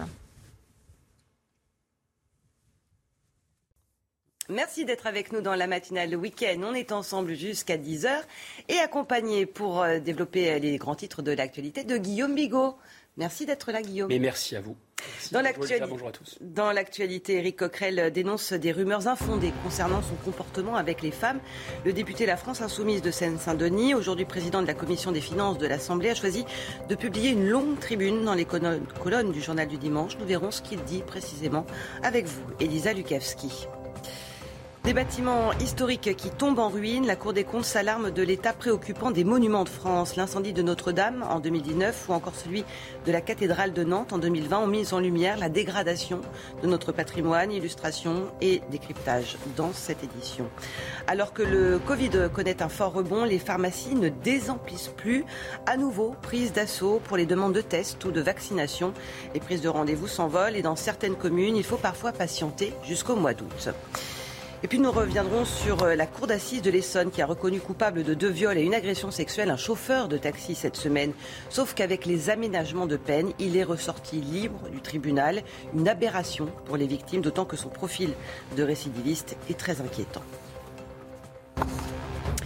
Il avait été mis en cause par la militante féministe Rokaya Diallo pour, je cite, son comportement avec les femmes. Le nouveau président, la France insoumise de la Commission des finances, Éric Coquerel, lui répond dans une tribune au journal du dimanche, un long texte dans lequel il se défend de tout comportement inapproprié. Il explique n'avoir jamais exercé de violence ou de contrainte pour obtenir un rapport. Et dans ce texte, il décrit aussi le mécanisme de la rumeur et l'amplification qu'en font les réseaux sociaux. Vous avez lu très attentivement euh, cette tribune, Elisa. Oui, rien n'est jamais sorti faute d'avoir trouvé un témoignage euh, pouvant s'apparenter à un comportement délictuel, a fortiori euh, criminel. C'est le cœur hein, de la justification d'Éric Coquerel. Pour lui, il n'y a pas de fait condamnable qui lui soit imputable. Il met en avant le fait que jamais ne s'est exprimée une personne parlant de violence sexuelle ou sexiste euh, la concernant pas non plus d'enquête en interne l'ayant visé. Pour lui, tout est parti d'un article de 2018 parlant du sexisme à la France insoumise. Les rumeurs, elles auraient été ravivées et amplifiées avant les législatives et son élection au poste de président de la commission des finances les aurait déplacées euh, des, réseaux sociaux sur le terrain euh, euh, des médias plutôt classiques. Éric Coquerel insiste sur la qualification juridique des faits qui lui seraient imputables. Je n'ai jamais exercé une violence ou une contrainte physique ou psychique pour obtenir un rapport, ce qui caractérise la porte d'entrée d'un comportement délictuel dans le domaine des violences sexistes et sexuelle. Il se dit euh, solidaire euh, des combats que mènent les femmes, mais apporte une nuance. Il est important de prendre conscience que comme euh, toute cause juste, elle peut être instrumentalisée. Éric Coquerel qui confirme à demi-mot hein, que dans le milieu de politique, eh bien, des dérapages existent et sont possibles. On a beau avoir été formé politiquement contre les rapports de domination masculine, la marche reste très haute tant ces rapports nous conditionnent. Je n'en suis pas Merci beaucoup, Elisa. On aura euh, tout à l'heure dans le Face à Bigot l'occasion euh, de revenir sur ce climat très délétère euh, en, ce moment, mais je voudrais qu'on s'intéresse plus précisément à la rumeur, parce que c'est ce qu'il dit, ce cheminement de, la rumeur. On a le souvenir d'affaires qui avaient été très graves dans, le passé, où des gens avaient été accusés à tort. Alors là, évidemment, c'est trop tôt. En tout cas, il n'y a pas de plainte, il n'y a pas de justice engagée dans cette affaire, mais c'est la rumeur. C'est terrifiant la rumeur. Je me souviens de Dominique Baudis, j'avais croisé dans un aéroport. Précisément. Euh, voilà, au moment où euh, on l'accusait d'actes de, torture, de pédophilie, etc. Finalement, l'affaire euh, sera totalement vide, il sera intégralement blanchi. Mais, mais le pauvre, on avait échangé quelques mots. Il m'avait dit, vous savez, autour là, d'après les sondages, il y a 60% des gens qui pensent que je suis un tortionnaire et un violeur d'enfants. Je ne sais pas si vous imaginez le poids pour cet homme et pour sa famille. Et finalement, ce n'était qu'une rumeur. Attention, c'était une rumeur qui s'était transformée en plainte. Je pense qu'il y aurait vraiment de quoi pour défendre le principe, euh, disons, de la présomption d'innocence, qui est un des piliers euh, de, notre système judiciaire, mais tout système judiciaire démocratique, se demander s'il ne faudrait pas sévèrement punir y compris les magistrats, y compris de peine de prison, pour euh, des faits de, faire fuiter, si vous voulez, des affaires extrêmement graves. Oui, oui, mais même je pense que les, magistrats ont une responsabilité, toute la chaîne pénale a une responsabilité particulière. On ne parle jamais d'ailleurs de mettre en cause la responsabilité des magistrats. Les magistrats ont un rôle central. Ils sont responsables de la liberté. Mais eux-mêmes, ils doivent répondre de cet énorme pouvoir qu'ils ont. Ce n'est pas vraiment le cas. Deuxième chose, eh bien, c'est surtout là, il n'y a même pas d'affaire judiciaire, il n'y a même pas de plainte qui est déposée. Pas de plainte, pas donc on est en amont. Donc là, c'est vraiment quelque chose de pur et dur. Et la rumeur, comme vous savez, soit vous essayez de la stopper et, vous finalement vous la, vous la faites courir, euh, soit vous la laissez courir et euh, et elle finit par vous rattraper, ça a été le cas d'Éric Coquerel qui publie. Donc c'est absolument terrifiant. Et enfin, un dernier point, ce qui est quand même extrêmement choquant dans cette affaire, j'ai retrouvé les tweets parce que c'est Mme Rokhaya Diallo qui a remis d'une certaine façon un peu une, une, pièce dans le jukebox de cette affaire. Et euh, accusation de Rokhaya Diallo contre Éric Coquerel, on avait un, un tweet de Mme Rousseau qui disait Sans témoignage direct, on ne peut pas se fonder sur la rumeur. Bon, très bien, parfait. Seulement, on avait malheureusement un tweet concernant Damien Abad de la même, euh, pardon, de la même Sandrine Rousseau. La présomption d'innocence n'empêche pas le principe de précaution. Après MeToo, on a l'impression que la parole des femmes ne compte toujours pas. Vous voyez donc, il y a quand même un poids de mesure. Exactement. Euh, ce rapport alarmant maintenant que dresse la Cour des comptes sur l'état de notre patrimoine. Alors certes, l'effort euh, financier a, été augmenté ces dernières années, mais la dépense semble mal maîtrisée. La France compte quelques 100 000 édifices religieux, sauf que beaucoup d'églises euh, sont aujourd'hui en péril. Stéphane Bern s'en est encore ému cette semaine devant les sénateurs de la Commission de la Culture. Et la plupart des communes n'ont pas les moyens d'entretenir ces bâtiments. Illustration près de Nantes avec ce reportage de Jean-Michel Decaze. Vu de l'extérieur, l'édifice est imposant. Par sa taille, Saint-Julien de Vouvante se classe deuxième église de Loire-Atlantique derrière la cathédrale de Nantes. Faute d'entretien, un groupe de 12 bénévoles vient tous les mois pour ramasser les morceaux de murs qui s'effritent. Des morceaux comme ça qui s'éclatent du haut de 5-6 mètres. Hein, euh, alors c'est inquiétant quoi. Les poussières viennent, disons, du tuffeau qui se dégrade au niveau des ben, des, des, bandes là, qui se décrochent et qui tombent et qui éclatent par terre. Alors euh, voilà, ça, fait des morceaux assez conséquents. Les vitraux, orientés à l'ouest, laissent passer l'eau qui dégouline sur la pierre à longueur d'année. Derrière la sacristie, c'est le toit qui fuit. C'est inquiétant de voir ça, quoi. Ah. Le bâtiment est classé monument historique depuis 2007 avec un projet de rénovation chiffré à 2 millions d'euros. Les travaux se sont résumés à de la consolidation. La seule restauration a été financée avec de l'argent privé. Il y a eu un don il y a, 10 ou 15 ans là, de, 40 000 euh, euros. Alors on en a profité pour... Euh, faire un nouveau virail là. Saint-Julien, année après année, voit donc son église partir en petits morceaux. Les bénévoles craignent de leur côté la fermeture de l'édifice pour raison de sécurité. Guillaume Oui, très, euh, très brièvement, un point d'information. Il appartient aux communes en France d'entretenir euh, les bâtiments, les édifices religieux, les églises. Et donc parfois, le budget des communes, les ressources financières des communes ne suffisent pas. La preuve. Et deuxième point important, ça laisse penser aussi, enfin, ça fait penser vraiment à la déchristianisation extrêmement profonde.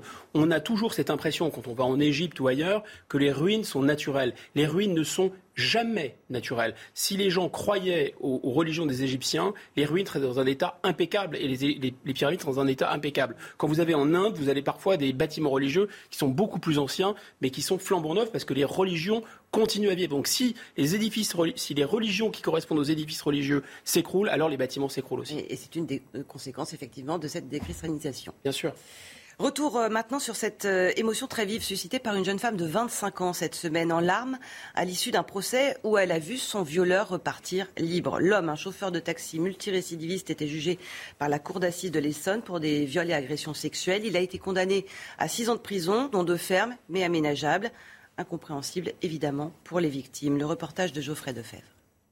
La cour d'assises de l'Essonne a reconnu coupable Bamdan A de deux viols et d'une agression sexuelle commis en 2016 mais il est ressorti libre du tribunal. Pourtant, son profil questionne et inquiète. On a l'impression qu'on fait courir un risque, un risque à la société, un risque effectivement de récidive. En tout cas, on peut se questionner là-dessus, puisqu'on lui avait déjà euh, tendu une telle main, il avait été condamné à une peine de sursis probatoire, et manifestement, il n'avait pas compris la portée d'une telle sanction à l'époque, puisqu'il a récidivé. Selon valeurs actuelles, le casier judiciaire du coupable n'était pas en sa faveur. Multirécidiviste, il a déjà été condamné pour vol en réunion, port d'armes, outrage et agression sexuelle sur trois mineurs. Il a été condamné pour ces faits, mais a toujours évité la détention. Cette semaine, il est une nouvelle fois condamné pour viol et agression sexuelle à six ans de prison, dont deux ans fermes mais aménageables. La faible condamnation peut surprendre.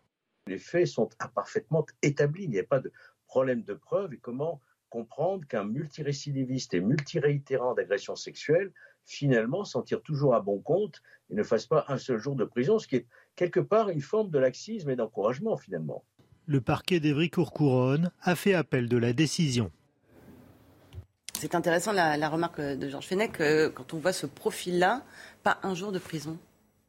C'est-à-dire que vous avez une combinaison de phénomènes qui a abouti à cette folie. C'est-à-dire qu'il y a d'une part le manque de places de prison, un magistrat aujourd'hui ou un tribunal qui doit condamner les places de prison, il a une optique Airbnb, si vous voulez. Il faut bien comprendre qu'aujourd'hui, on ne condamne pas à la prison des faits qui nécessitent pas moins d'un an et demi, deux ans, je crois. Et pourtant, je peux vous dire, il faut vraiment en faire beaucoup, y compris en termes de déchaînement de violence, pour mériter un an ou deux ans de prison, compte tenu de euh, le, fonctionnement de la justice. Mais comme il n'y a pas de place de prison, voilà. donc ça, ça joue, ça compte énormément. Deuxième mécanisme, vous avez effectivement peut-être le résidu, le reste de du rêve éveillé ou du cauchemar de mai 68, c'est-à-dire avec des idées totalement saugrenues, c'est-à-dire que la victime, en fait, on ne comprend pas la victime, ce pas les gens qui sont responsables, des gens violents, qui sont tués, qui sont responsables de viol, de etc. Non, la victime, c'est l'auteur de l'agression, parce que lui-même est victime de la société. C'est la société qui l'a rendu méchant. Il faut remonter à Rousseau, il faudrait tirer ce fil.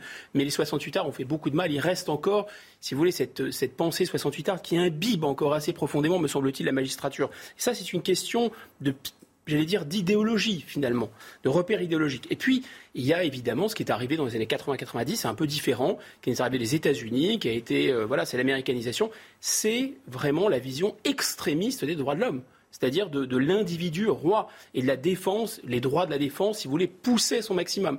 Il y a toujours un équilibre entre le droit de l'individu et le droit de la société. Là, pour le coup, euh, le droit de l'individu, il est là, la société, elle est là. Et comme la victime incarne la société, la victime n'a quasiment aucun droit. Donc vous voyez une combinaison de phénomènes entre l'idéologie 68 heures de la société est méchante, et, tous les méchants, ce sont des victimes, en fait, des vraies victimes. Et deuxièmement, l'idée qu'il faut de toute façon défendre l'individu. Et alors, le pauvre, il a une vie familiale, euh, il, le pauvre, il faudrait lui laisser une chance de se réinsérer, etc.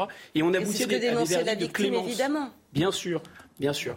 Mais évidemment, c'est l'inéquité la plus totale. Et la vision extrémiste des droits de l'homme aboutit à piétiner tous les jours les droits de l'homme. Et avec un, danger pour, euh, pour la société. Bien sûr. Euh, la septième vague de Covid en France maintenant, plus de contamination, plus de monde dans les pharmacies. Les officines sont à nouveau débordées. Le reportage d'Augustin Donadieu et Vincent Burga.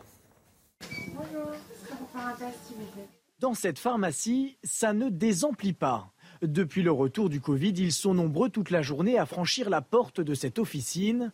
Les symptômes sont souvent les mêmes. J'ai l'impression d'avoir de la fièvre et je tousse et que c'est pas très normal. J'ai un peu de courbature, que je suis un peu euh, fatiguée aujourd'hui, depuis, enfin, depuis 48 heures, donc je me dis peut-être que j'ai le Covid. Face à cet afflux de patients, les pharmaciens ont dû faire des choix. Ici, la décision a été prise de ne pas vacciner le week-end. On a du mal à faire et les tests et servir le monde parce qu'il y a beaucoup de gens qui partent en vacances. Donc il y a beaucoup de personnes qui veulent leur traitement pour deux mois, pour euh, partir, pour être tranquille. Donc il y a les départs en vacances plus les tests. On ne peut pas faire les vaccins euh, en plus le week-end. Pas d'inquiétude pour le moment concernant l'approvisionnement en doses de vaccins, mais les pharmaciens restent quand même vigilants on a reçu euh, une, alerte pour nous informer que on aurait un délai qui allait s'allonger. Donc j'espère euh, que ça ne va pas faire comme au, au tout début de la vaccination. Aujourd'hui, la vaccination est ouverte aux plus de 60 ans et aux personnes les plus fragiles. Claire Delorme euh, nous a rejoint sur le plateau pour parler météo, évidemment, parce qu'il fait très beau, mais il va faire aussi très chaud, de plus en plus chaud. Euh, à quoi faut-il s'attendre encore cette fois?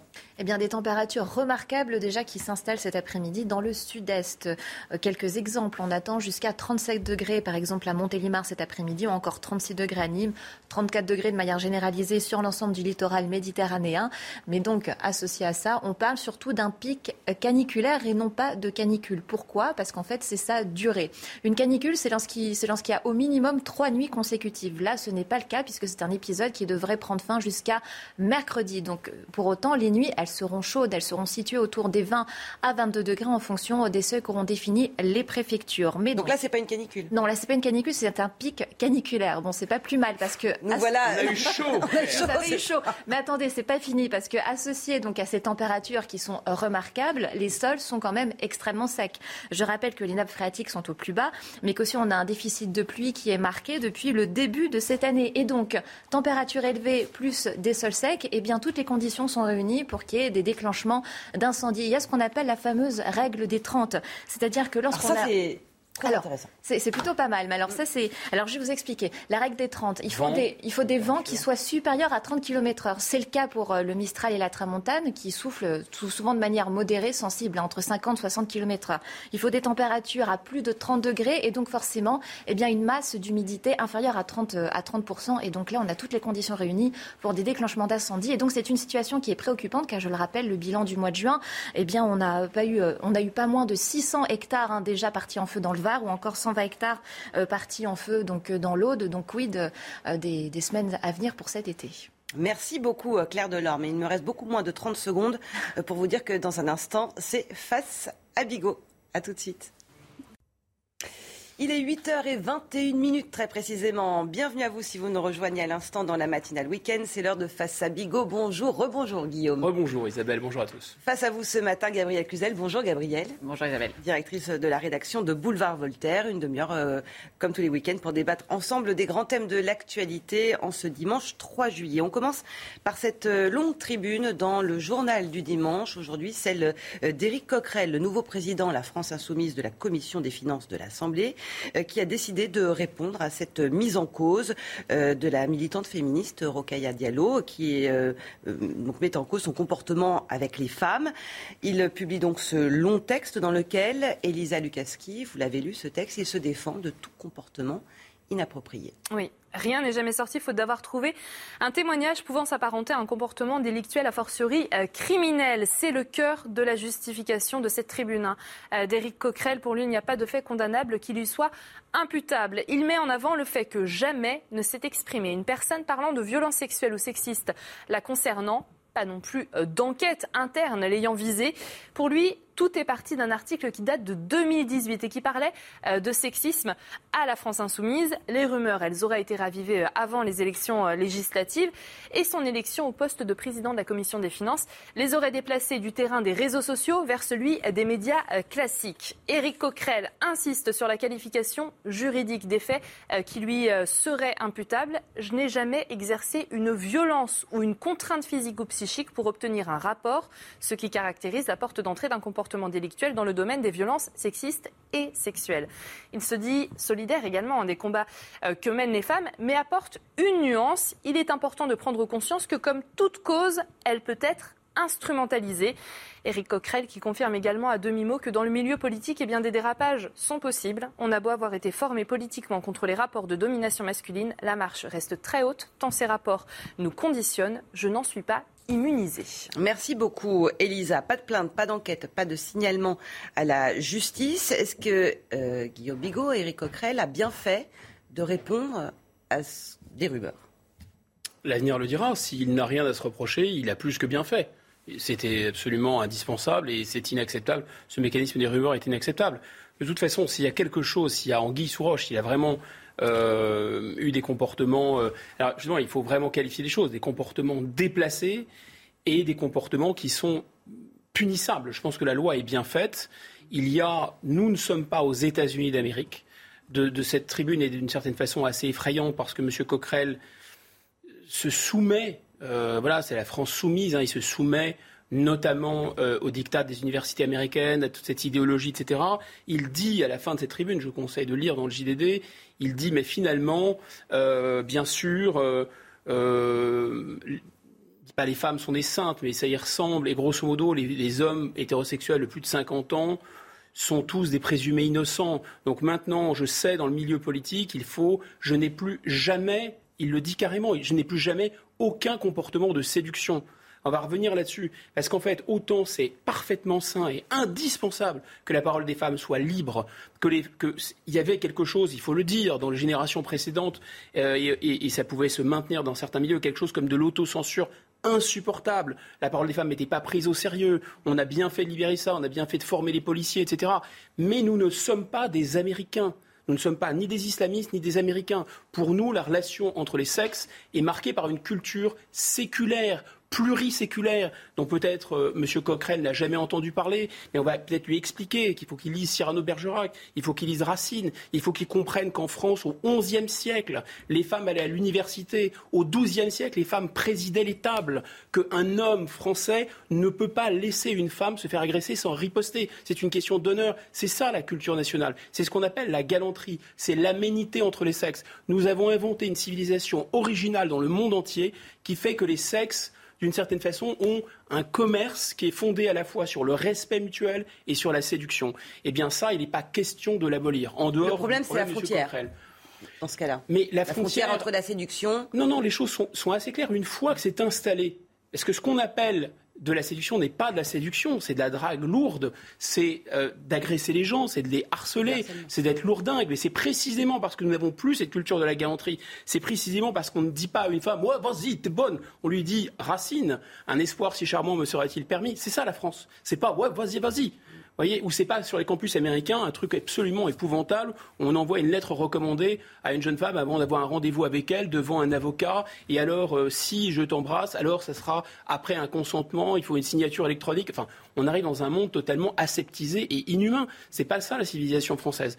Donc, si vous voulez, c'est ça qui est complexe. Je pense qu'il faut évidemment que les femmes, enfin que, cette il y a une partie de MeToo qui est plus que souhaitable. Et après, la deuxième chose, c'est qu'il y a quand même voilà, un deux poids, deux mesures. Parce que euh, M. Coquerel, on, l'attaque là aujourd'hui sur le fondement de rumeurs, il n'y a aucune plainte. Mmh. C'est déjà effectivement très gênant. Mais même chose pour M. Abad. Or, les amis de M. Coquerel qui montent au créneau aujourd'hui, Mme Rousseau notamment, ah, Monsieur Abad, qu'est-ce qu'ils ont oui, fait alors je précise quand même que pour euh, Damien Abad, il y a une enquête préliminaire qui a été ouverte Cette par le parquet de Paris. Mais lorsqu'il y a eu au démarrage de l'affaire Abad, il n'y avait pas encore de plainte. Et les mêmes, notamment Sandrine Rousseau, qui aujourd'hui défend Coquerel parce qu'il n'y a pas de plainte, lorsqu'il n'y avait pas de plainte pour Abad, ne le défendait pas. Donc on ne peut pas empêcher que ce genre d'affaires soit réutilisé, réemployé politiquement, à droite comme à gauche d'ailleurs. Gabriel Cluzel sur euh, cette affaire.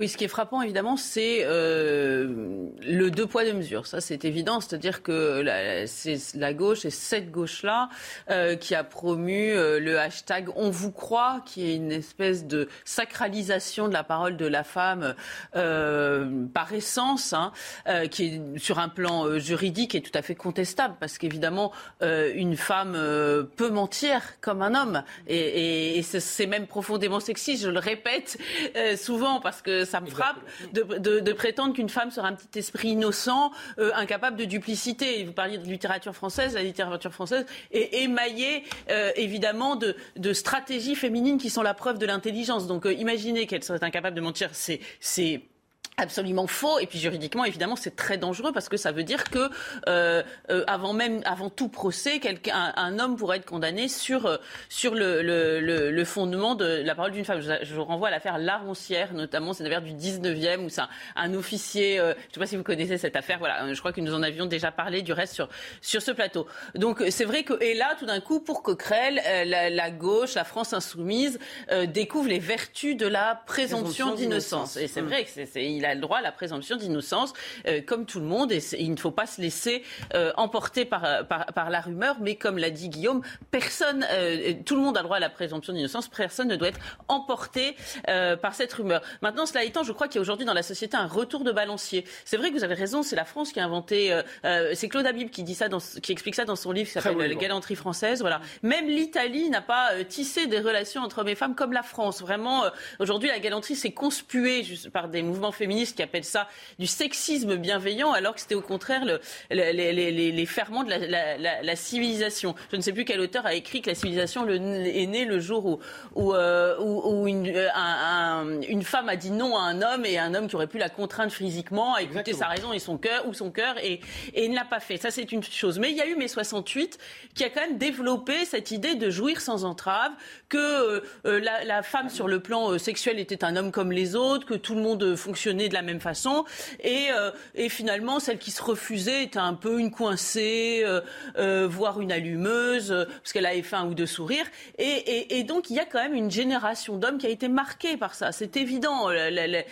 c'est très juste. Hein. L'abolition des frontières et des limites, c'est aussi l'abolition des frontières et du consentement. Évidemment. Alors aujourd'hui, il y a un retour de balancier qu'on pourrait qualifier de, de, de, puritain presque, mais qui, qui, est le fruit de, ces excès 68 qui aujourd'hui reviennent en, pleine face d'hommes qui finalement ont pris euh, à la lettre ce, cette permis, ce permis de tout faire de, euh, de, mai 68. Alors en l'occurrence, moi je n'ai pas d'éléments euh, sur Éric Coquerel. Après, ce qui serait intéressant, ce serait de savoir pourquoi Rokhaya Diallo a dit ce qu'elle a dit sur RTL Que se passe-t-il au sein de la France insoumise? Est-ce que c'est le sentiment d'injustice comparé à l'affaire Tahabouaf Tout ça, évidemment, il faudra que ce soit éclairci. On en saura sans doute un peu plus dans les mois à venir. Oui, dernier point peut-être à ajouter, c'est que ce domaine de la politique, comme on avait l'affaire Weinstein dans le domaine de, si vous voulez, du cinéma d'Hollywood, mm. ce sont des domaines qui sont très chargés en désir. C'est le domaine d'Eros Enfin, quand on veut le pouvoir, on a un désir en domination masculine, puissant euh, en, domination masculine ou féminine. Demandez aux collaborateurs d'Indira Gandhi, de Margaret Thatcher, je suis pas sûr qu'ils aient été. Euh, Parler en France. Non, non, mais j'entends bien, mais c'est la même. Vous voyez, c'est le même phénomène. C'est le, pouvoir, c'est un mécanisme de désir,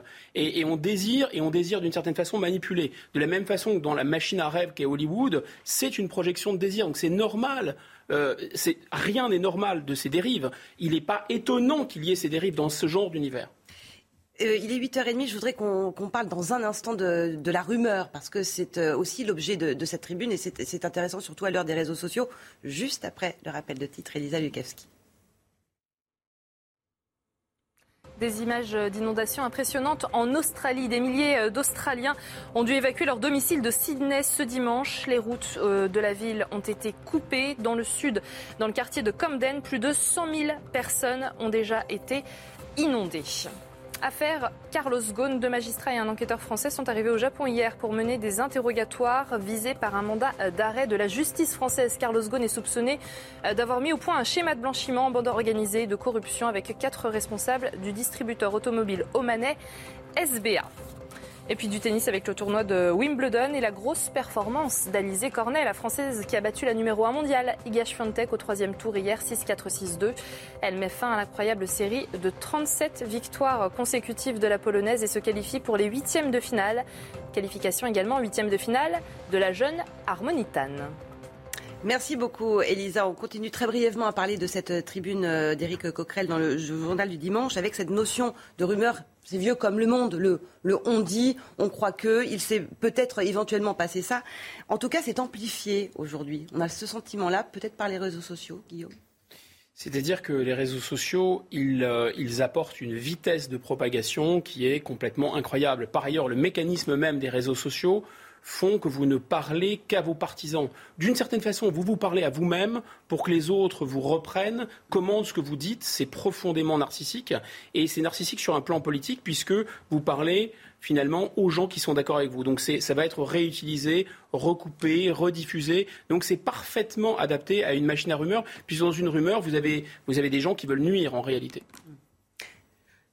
Euh, cela dit, dans le registre politique, la rumeur ne peut fonctionner euh, que si le politique en question est, lâché par son camp, si j'ose dire. Le, vrai sujet que je vois actuellement, c'est que euh, comme tout, le monde réagit à l'émotionnel, même le, le, propre camp de celui qui est victime de la rumeur ne résiste pas. Et, et je pense que si on avait assisté ces derniers mois, ces derniers temps, à des coups d'arrêt médiatique euh, d'un gouvernement, d'un parti disant non mais écoutez, euh, euh, voilà là c'est terminé, on ne peut pas suivre cette rumeur. Peut-être que on serait revenu à plus de, de froideur juridique. Hein, vous voyez, c'est et, et, et on voit bien que ce n'est pas le cas. On sent bien que tout, tout, le monde est ébranlé et que finalement la rumeur prend le prend le pas sur la justice. Vous avez raison de dire que c'est vieux comme le monde. Je me souviens d'une vieille anecdote que racontait ma grand-mère. C'était un, un qui s'appelait Philippe Néry qui, qui, confessait une vieille dame qui lui disait j'ai été médisante. Alors elle dit bah écoutez, je voudrais réparer. Elle dit bah écoutez, vous allez plumer un, poulet dans une dans, dans, la rue et puis vous essayez de ramasser les plumes ensuite. Alors elle dit mais c'est pas possible parce que toutes les plumes se seront envolées. Elle dit bah voilà donc c'est c'est impossible de réparer une médisance et je trouve que c'est tout à fait comparable à ce qui se passe aujourd'hui sur les réseaux sociaux, c'est-à-dire qu'on c'est évidemment très difficile à, rattraper, même quelquefois quand, quand, certains font des mises au point, reviennent en arrière, eh bien la, rumeur est partie, le, coup, le, le, mal est fait. Mais, c'est important parce que ce qui se diffuse sur les réseaux sociaux, d'une certaine façon, ça c'est biodégradable. C'est-à-dire que c'est à destination euh, de l'heure, de la journée, de deux, trois jours, etc. Et on se rend bien compte qu'on vit dans cet univers dans lequel finalement, plus rien n'imprime, plus rien n'a vraiment de force. La justice, c'est une parole performative. C'est-à-dire que si un juge, comme on dit, donne une sanction, vous pouvez aller en prison, on peut vous innocenter, ça a un effet. Là, dans les réseaux sociaux, d'une certaine façon, voilà. Donc c'est pour ça que ça se prête parfaitement à la rumeur dont on peut penser que par construction, elle est fausse. Et enfin, ce qui est totalement effarant, c'est qu'on rejoint, c'est un peu trop tiré par les cheveux, mais je ne crois pas, l'idée qu'il n'y a pas de différence entre les hommes et les femmes, par exemple. L'idée qu'il n'y a pas de frontières, qu'il n'y a pas de limite, qu'il n'y a pas des choses qui se font, il n'y a pas des choses qui ne se font pas, etc. Euh, c'est un peu l'idée, finalement, qu'il n'y a pas de différence aussi entre le vrai et le faux. Et puis, c'est l'idée qu'il y aurait une possibilité de transparence absolue. Il faudrait tout montrer, tout dire. Mais écoutez, enfin, sincèrement, si tout le monde savait ce que vous disiez de votre famille, de vos amis, les uns des autres, etc., si on n'avait pas d'arrière-cour, si on n'avait pas d'un jardin secret, le monde serait irrespirable. Mais c'est là, sur cette folie, sur cette fantaisie, sur ce délire que fonctionne le wokisme en réalité, qui est un puritanisme américain renversé. Et je répète, la France insoumise, elle est soumise. Elle est soumise à l'islamisme d'un côté et elle est soumise au colonialisme euh, intellectuel américain. Et avec une dictature de la transparence. La guerre en Ukraine maintenant avec un protagoniste dont on parle de plus en plus, le président du Bélarus, Alexandre Loukachenko, qui affirme que son armée a abattu euh, des missiles tirés depuis l'Ukraine. Déclaration qui semble confirmer que ce petit pays, qui sert pour l'instant de base arrière aux forces russes, pourrait s'impliquer davantage dans la guerre. On l'écoute, on en parle juste après. On nous provoque. Je dois vous dire qu'il y a trois jours, peut-être plus, on a essayé depuis l'Ukraine de frapper des cibles militaires au Bélarus. Dieu soit loué, nos systèmes antiaériens ont intercepté tous les missiles tirés par les forces ukrainiennes. J'ai donné l'ordre aux unités des forces armées de viser, comme il est bon ton de le dire maintenant, les centres de décision de vos capitales. la frontière polonaise. Hein. Euh, le Bélarus, euh, c'est de là que sont parties les troupes russes quand elles sont allées à l'assaut de Kiev, euh, qui est la résistance ukrainienne. Donc c'est quand même une base arrière solide. Pour bien comprendre ce qui se passe en ce moment entre ces deux pays, il faut comprendre la relation entre Vladimir Poutine et Alexandre Loukachenko. Ce sont des, relations assez ambiguës. Hein. Très ambiguës. Très ambiguës. Il, faut euh, en effet partir de là. C'est-à-dire que Loukachenko, c'est un vieux renard. Il est au pouvoir depuis 1994. C'est un Yeltsin qui n'aurait pas bu d'une certaine façon et qui serait resté jusqu'au bout. Euh, donc il, a, il est particulièrement madré, roué, etc. Et donc il cède aux Russes jusqu'au point où ça va craquer avec son propre peuple. La population de Biélorussie n'est pas du tout nécessairement totalement sur la même ligne que les Russes. Ils n'ont par exemple pas du tout envie de faire la guerre aux Ukrainiens parce qu'ils ne considèrent pas nécessairement cette cause comme légitime, etc. Deuxièmement, c'est un État extrêmement autoritaire, extrêmement corrompu, d'une certaine façon plus corrompu et probablement plus autoritaire que la Russie. Néanmoins, il y a ce jeu-là. Pourquoi c'est extrêmement important? Parce que la, la Biélorussie est d'abord dans une situation de dépendance sur le plan sécuritaire. En 2020, quand il y a eu des manifestations qui ont failli, parce que encore une fois, les élections ont été truquées et la population biélorusse, s'est soulevée, c'est Vladimir Poutine euh, qui est allé à sa rescousse et qui lui a sauvé la mise d'une certaine façon. Donc effectivement, pour Poutine, c'est son vassal intégral. Maintenant, là, ce qui se produit, c'est que M. Poutine est en train de vouloir essayer d'installer des missiles nucléaires euh, fameux Iskander sur le territoire biélorusse. Il a déjà utilisé le territoire biélorusse pour euh, envahir l'Ukraine, effectivement. Mais là où ça devient extrêmement dangereux, c'est que l'un des enjeux secrets de cette guerre, c'est tout de même que les pouvoirs autoritaires biélorusses et russes ne soit pas contaminé d'une certaine façon par la libéralisation, la démocratie. Or, ça s'est déjà vu au, Biélorusse, en Biélorussie, pardon, Bélarus, on dit, pardon, excusez-moi, cette hésitation, euh, ça s'est déjà vu. Et donc, si ça va trop loin, si Poutine exige trop de son allié, eh bien, le pouvoir pourrait tomber au, en Biélorussie. Et donc, s'il tombait, effectivement, ça ferait tache d'huile et ça pourrait même s'étendre à la Russie. Ce qui, ce qui est, à mon avis, le dénouement de cette affaire, de cette guerre, est très important de l'autre côté, même raisonnement, parce que pour Poutine, il s'agit de rétablir les Russies. Euh, vous savez, on parlait des tsars de toutes les Russies. Alors l'Union soviétique, c'était encore autre chose, mais les Russies, c'était la grande Russie, enfin la Russie, la petite Russie qui est l'Ukraine et la Russie blanche qui est la Biélorussie. Donc du point de vue de Poutine, il est bien clair que ces trois pays sont en réalité un seul pays, ce qui signifie, ce qui nous fait comprendre du point de vue russe qu'il y a une sorte de guerre de sécession qui se joue en Ukraine. C'est un jeu très dangereux auquel se livre Vladimir Poutine, euh, là, Gabriel Cluzel? Oui, euh, et, de, toute évidence, euh, plus le temps passe, plus ça va devenir compliqué pour lui, parce qu'effectivement, euh, il y aura une poussée des peuples. Alors, euh, Lushenko, c'est un peu le, le, le Erdogan russe, d'une certaine façon. Il utilise d'ailleurs les mêmes euh, menaces à l'endroit de l'Occident, les mêmes provocations. On se souvient de ce qu'il avait fait en, en, en, 2021 en envoyant euh, des, des, migrants à la frontière polonaise. Hein, on se souvient de la, la forte réaction que ça, que ça avait suscité. C'est un jeu de billard à trois bandes qu'il joue avec, avec Vladimir Poutine. Et c'est un peu de la nitroglycérine pour, pour, pour Vladimir Poutine également, euh, pour nous aussi d'une certaine façon, parce que évidemment tout ce qui s'installe là-bas est, est, quand même assez inquiétant, mais, mais pour Vladimir Poutine euh, de, de, façon générale aussi.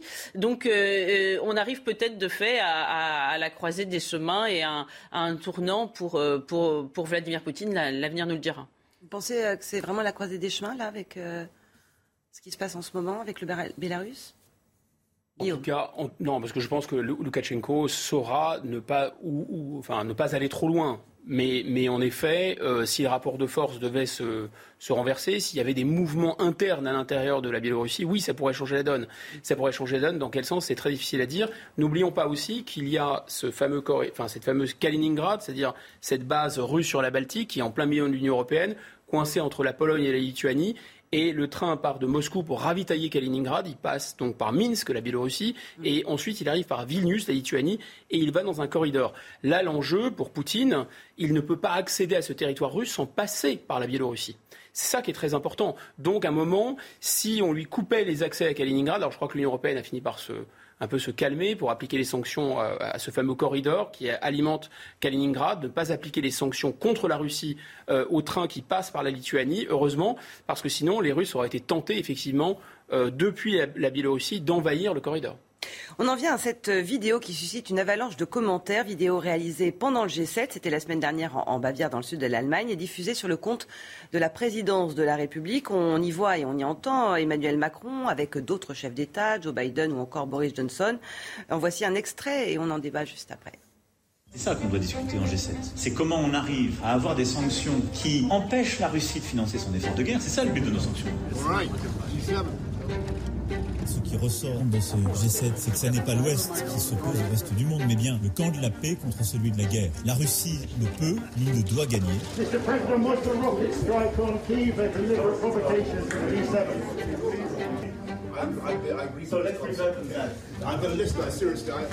I can tell you, it's economy.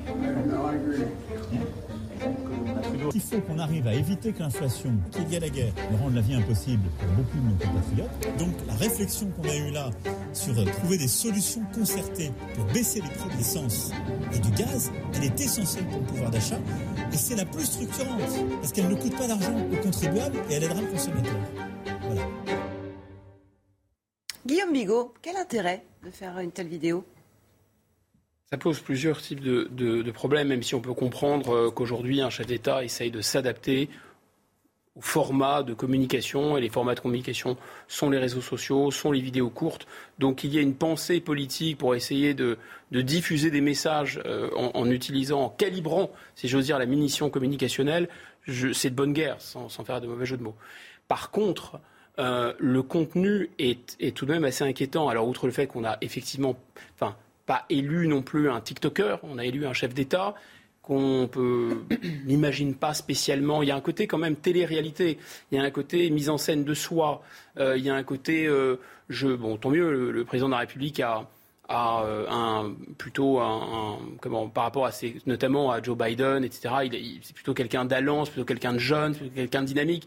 Il en joue mais il y a un côté télé-réalité. Alors effectivement, on n'imagine pas du tout, euh, voilà, le général de Gaulle chez les Marseillais, quoi. Ça, ne va pas. Et il y a un petit côté quand même les Marseillais au G7. C'est ça qui ne va pas. Alors pourquoi? Parce que finalement, euh, les images, c'est bien, mais quel est le texte? Est-ce que les images ne cachent pas l'absence de texte?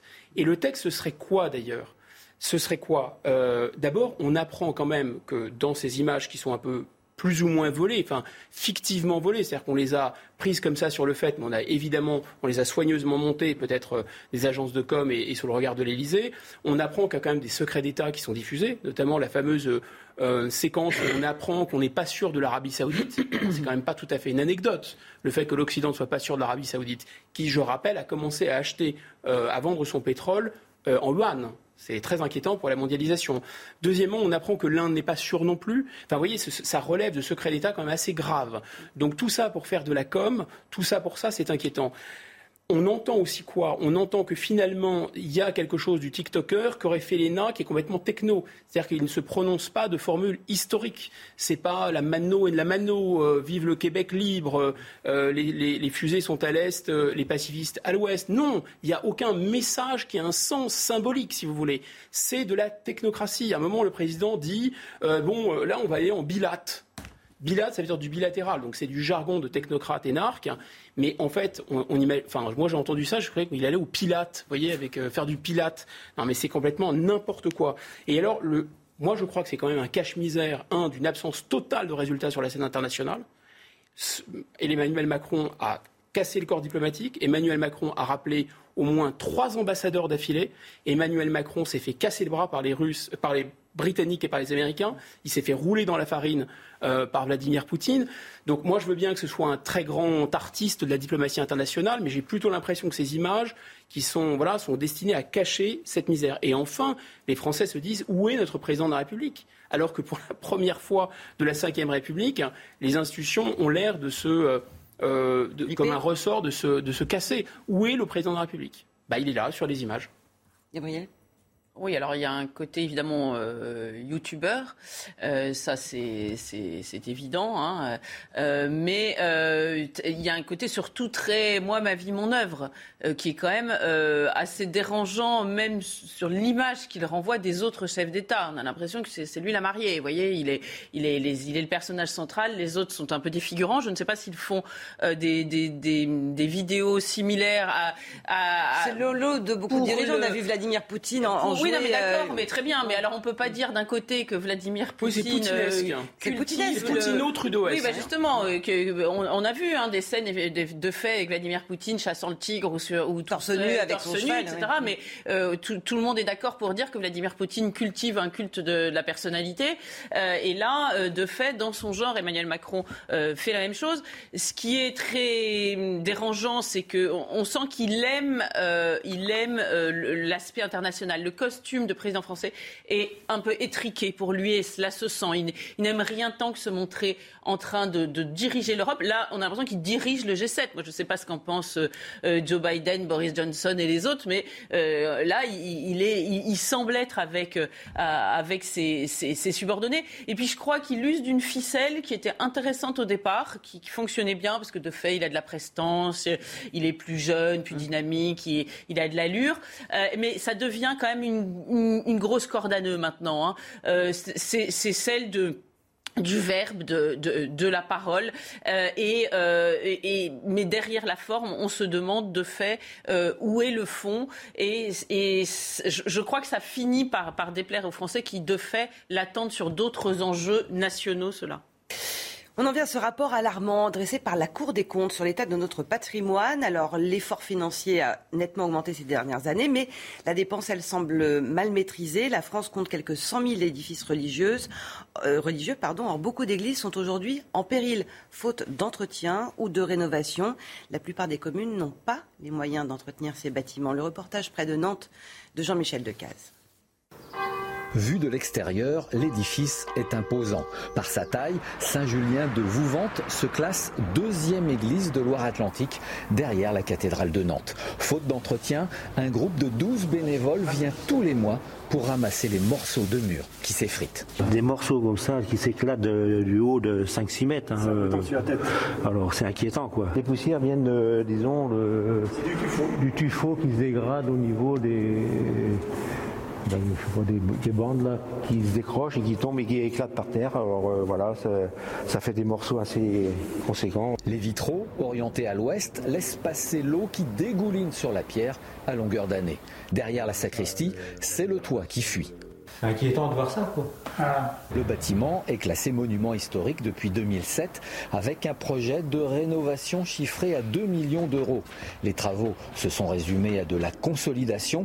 La seule restauration a été financée avec de l'argent privé. Il y a eu un don il y a, 10 ou 15 ans là, de, 40 000 euros. Alors on en a profité pour... Euh, faire un nouveau virail là. Saint-Julien, année après année, voit donc son église partir en petits morceaux. Les bénévoles craignent de leur côté la fermeture de l'édifice pour raison de sécurité.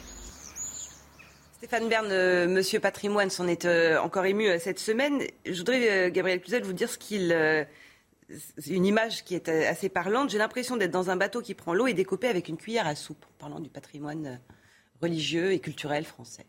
Mais on le comprend parce qu'il essaie de faire ce qu'il peut, mais face à la, à la, tâche titanesque, de fait, euh, euh, c'est une goutte d'eau. Mais je crois que je, ne sais pas si les, Français ont tout à fait conscience de ce qui est en train de se passer.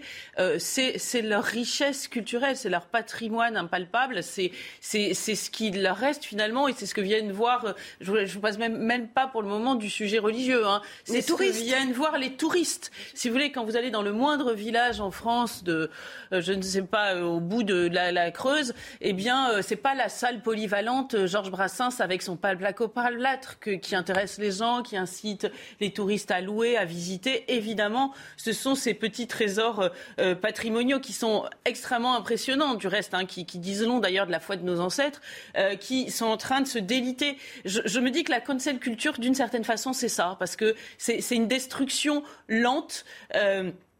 D'un patrimoine qui, qui, qui n'intéresse plus. Et là encore, euh, euh, la courte vue serait de dire que c'est un patrimoine euh, spécifiquement religieux. Notre humus commun est chrétien et de fait, notre patrimoine commun est, d'inspiration chrétienne.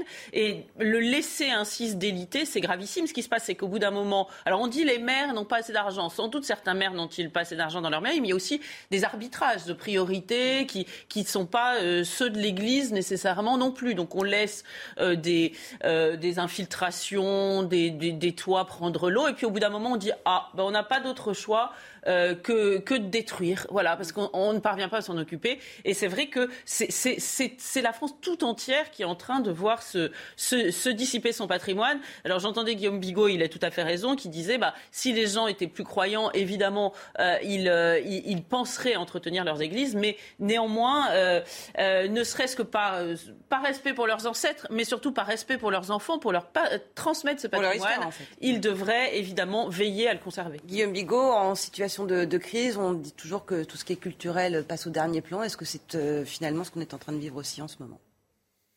Écoutez, je pense que cette histoire de patrimoine est, est, euh, gênant parce que le passé doit être euh, connecté au futur. Le patrimoine, il doit être vivant. L'arbre, il doit être plein de sève. Ça peut pas être. On va conserver des traces du passé. Ce que j'expliquais tout à l'heure, c'est qu'effectivement, on a, nous, cette impression que les ruines sont naturelles. Elles ne sont jamais naturelles. Quand vous allez en Égypte voir les pyramides, de, les pyramides ou, Luxor, la vallée des rois, en fait, vous voyez des religions qui sont mortes. C'est parce que les religions sont mortes que les monuments religieux ne sont plus entretenus. Et comme ces les religions étaient mortes, on a pris les pierres pour en faire autre chose. Si ça continue, c'est ça qui va arriver, puisque l'éléphant au milieu de la pièce, c'est la déchristianisation profonde et de la France, finalement, et de l'Europe. Et ces édifices religieux, bien, ils sont magnifiques, ils sont sublimes, je suis complètement d'accord, c'est notre passé, mais il faut que ce passé, il soit vivant, il faut que cette tradition, elle soit vivante, ça c'est fondamental, et on ne peut pas euh, tourner, euh, enfin, voilà, on ne pourra pas esquiver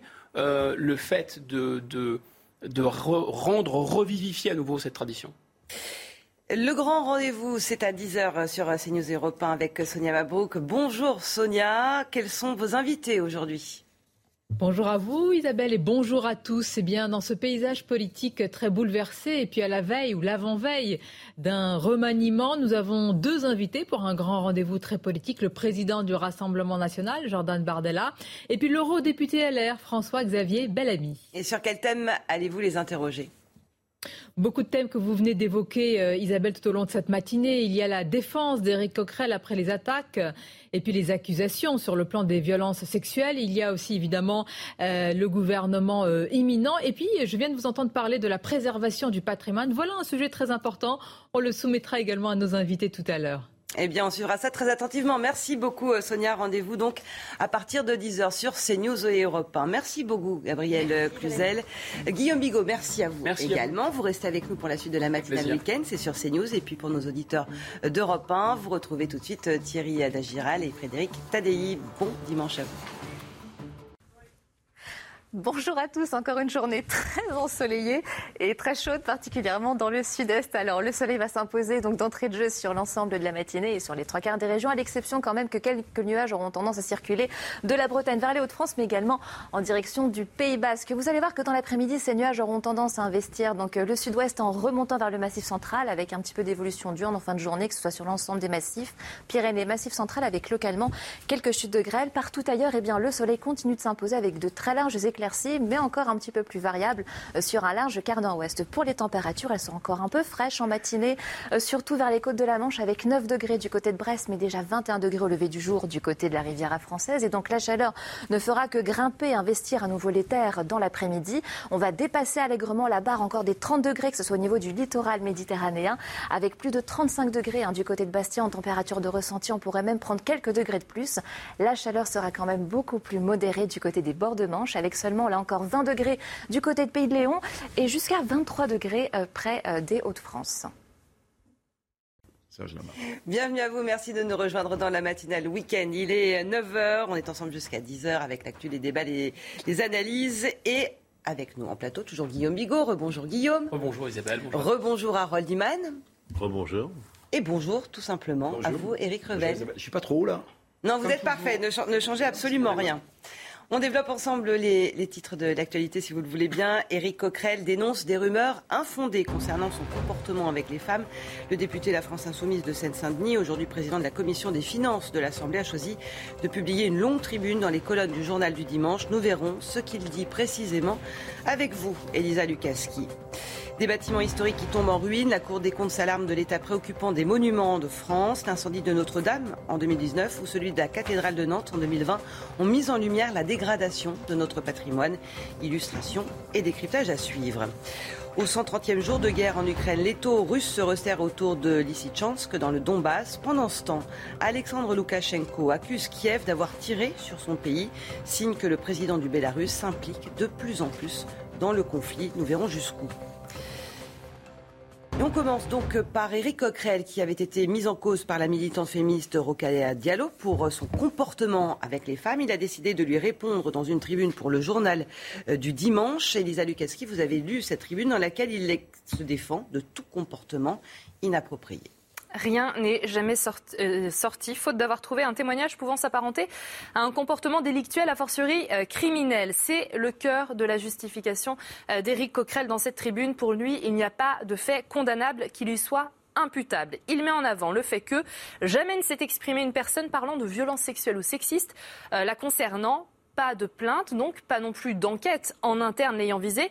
Pour lui, tout est parti eh bien, d'un article de 2018 qui parlait du sexisme à la France insoumise. Les rumeurs, elles auraient été ravivées juste avant les législatives. Et puis, euh, son élection au poste de président de la Commission des finances les aurait déplacés du terrain des réseaux sociaux vers celui des médias euh, plus classiques. Éric Coquerel, il insiste sur la qualification juridique des faits qui lui seraient imputables. Je n'ai jamais exercé une violence ou une contrainte physique ou psychique pour obtenir un rapport, ce qui caractérise la porte d'entrée d'un comportement délictuel dans le domaine des violences sexistes et sexuelles. Il se dit solidaire des combats que mènent les femmes, mais il apporte quand même une nuance.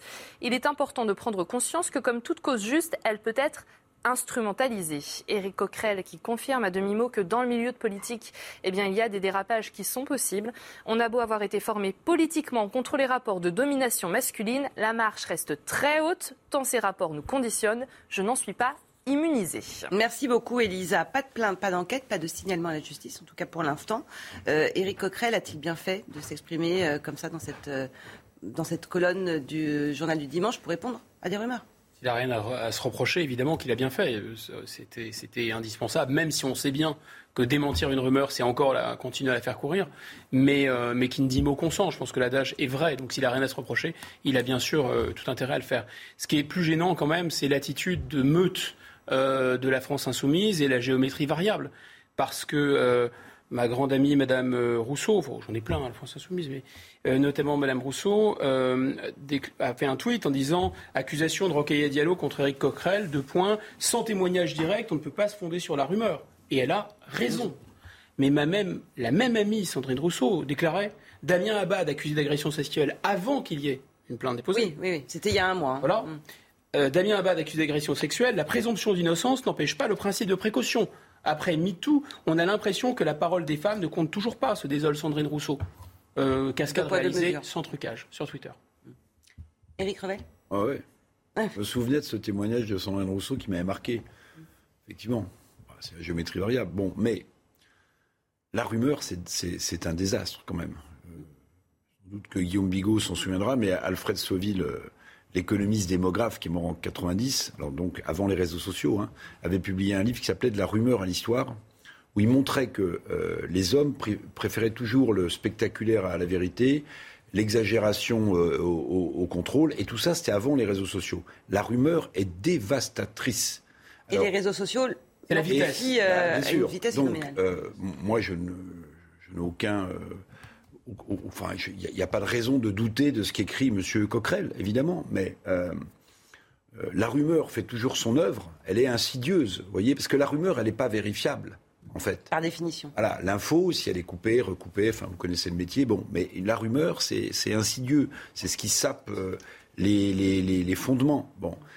Et je trouve que ceux qui se lancent en politique ont beaucoup de courage. Parce que euh, avec euh, toutes ces affaires MeToo, le contexte, qui pèse depuis des mois et des mois, et tant mieux si la parole de la femme s'est libérée, ben, il faut avoir du courage pour se lancer en politique, parce qu'on peut balancer n'importe quelle rumeur sur n'importe qui à n'importe quel moment, euh, quand vous arrivez en poste, quand vous êtes au milieu du poste, parce qu'on on a besoin de vous faire déstabiliser. Bon voilà. Donc Alfred Sauvy, de la rumeur à l'histoire, et l'homme déjà en 90 préférait le spectaculaire, disait-il à la vérité. Ben, on est en plein dedans. Et on, avait évoqué tout à l'heure cette terrible affaire euh, concernant Dominique Baudis, qui avait été, alors lui, une victime euh, il y en a eu incroyable, tant et tant, Tant Là, il y a effectivement, effectivement ce phénomène de, peut dire, de climat qui est créé par MeToo, euh, donc cette espèce de présomption de culpabilité pour l'ennemi, c'est-à-dire le mâle blanc hétérosexuel plus de 50 ans, l'homme à abattre, et puis la victime par destination, la sainte n'y touche par nature euh, la, jeune femme qui est agressée par le mâle blanc de plus de 50 ans. On a une espèce de, de enfin, si vous voulez, de, climat et de décor qui est installé. Précision quand même, parce que vous ne remettez pas en cause, en Guillaume, les bienfaits de MeToo Alors, par ailleurs. Les bienfaits de MeToo, c'est important de... les bienfaits de MeToo, il faut s'arrêter un instant sur les bienfaits de MeToo. Moi, je pense que ce qui est fondamental, c'est que la parole des femmes soit prise au sérieux, que les femmes victimes puissent témoigner, qu'on les incite à témoigner. Je pense que ça n'a pas toujours été le cas. Mais il faut creuser. Ça, c'est ce que nous dit l'Amérique, c'est qu'il y a du patriarcat, que ça refoule, etc. Moi, je n'ai pas cette lecture. Je pense qu'il y a des pervers, il y a des puissants, et que les pervers et les puissants utilisent et abusent toujours de leur pouvoir. Et donc, en plus, c'est probablement, je ne suis pas une femme, dans la nature féminine, quand on a été attaqué, agressé, etc., on finit par probablement, comme toute victime, d'ailleurs pas seulement une femme, à être culpabilisé, se sentir coupable. C'est pour ça que c'est une affaire très complexe. C'est pour ça que c'est important de les encourager. D'encourager les femmes à parler. C'est fondamental. Mais ça, c'est pas MeToo, c'est quelque chose de fondamental. Il faut que les femmes enfin, se défendent. Moi, j'ai une fille, j'apprends à ma fille de se, à se défendre. Euh, le monde n'est pas fait de bisounours, etc. C'est pas possible. Mais quand on lit sous la plume dans le, dans le JDD, je vais être très long, c'est ce qu'écrit Monsieur euh, euh, Coquerel. Il dit une camarade m'a fait comprendre qu'on ne pouvait plus avoir les mêmes rapports avec les femmes de séduction ou simplement relationnels ça fait peur, hein, y compris euh, dès lors qu'on était devenu un homme de pouvoir de 50 ans, et ce, y compris dans le cadre d'échanges consentis et voulus respectueux, au risque d'entrer, même de façon inconsciente, dans des rapports de domination. Pardon, mais ça, c'est de l'idéologie terroriste stalinienne venue des campus américains. Eric Oui, oui, mais vous parliez de l'affaire Baudis. Euh, d'ailleurs, on ne devrait pas parler de l'affaire Baudis, on devrait parler de l'affaire Allègre. Oui, Dominique Baudis a, été, a, vécu un, calvaire, a vécu un calvaire mm. Euh, jusqu'au moment où il avait fait le journal de TF1 et, et où le fait qu'il était extrêmement stressé et qui euh, certains avaient cru y voir la preuve de sa culpabilité voilà, alors donc que il a vécu un calvaire à partir de rumeurs qui, qui faisait de l'ancien euh, président du CSA, ancien maire de Toulouse, ancien journaliste vedette des années 80, mm. qui faisait une espèce de proxénète. Ah, plus que ça, il était accusé de viol, de meurtre et de pédocriminalité. Ce que je veux dire, c'est qu'il a vécu un calvaire sur une rumeur, et d'ailleurs, il a, il, a, il a développé ensuite une maladie qui finalement a fini par l'emporter. On peut se demander s'il n'y a pas un lien de, cause à effet. Mmh. Et certains journalistes qui aujourd'hui donnent des leçons, vous voyez, dans Mediapart par exemple, qui je crois à l'époque dirigeait euh, Le Monde, euh, ont propagé également des accusations calomnieuses contre M. Baudis. Voyez Donc il faut toujours faire attention quand on donne des leçons de journalisme à pas être arrosé. Et puis il faut toujours faire attention à cette rumeur. Vous prenez cet exemple il est il est malheureusement dramatique mais très éloquent, c'est que Dominique Baudis euh, en a été victime et peut-être qu'il en est mort. Une réaction, euh, celle du président de la France insoumise, euh, Jean-Luc Mélenchon, qui réagit donc sur, sur Twitter, écœuré par les attaques contre Éric Coquerel menées depuis cinq ans sans faire ni preuve par une petite bande qui instrumentalise et rabougrit la lutte cruciale contre les violences sexistes et sexuelles pour régler ses comptes personnels. Je relais le témoignage de Leila Chaibi.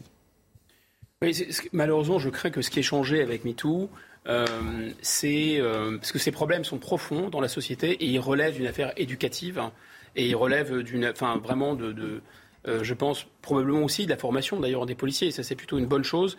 Mais pour le reste, MeToo, ça a juste créé un climat et ça a juste fait, ça a juste permis des exploitations à des fins politiques et politiciennes. Je le crains. Moi, j'aimerais beaucoup que en fait la justice soit davantage faite et que les gens qui sont victimes de pervers, de manipulateurs payent. Mais je voilà, que ça passe par la, justice et non pas euh, par, par, la rumeur, et encore moins amplifiée par les réseaux sociaux. La guerre en Ukraine maintenant, avec euh, le président du Bélarus, dont on parle de plus en plus, c'est Alexandre Loukachenko, qui affirme que son armée a abattu des missiles tirés depuis l'Ukraine. Déclaration qui semble confirmer que euh, ce petit pays, qui sert pour l'instant de base arrière aux forces russes, serait de plus en plus impliqué dans la guerre. On écoute Loukachenko et on en parle juste après. On nous provoque. Je dois vous dire qu'il y a trois jours, peut-être plus, on a essayé depuis l'Ukraine de frapper des cibles militaires au Bélarus. Dieu soit loué, nos systèmes antiaériens ont intercepté tous les missiles tirés par les forces ukrainiennes.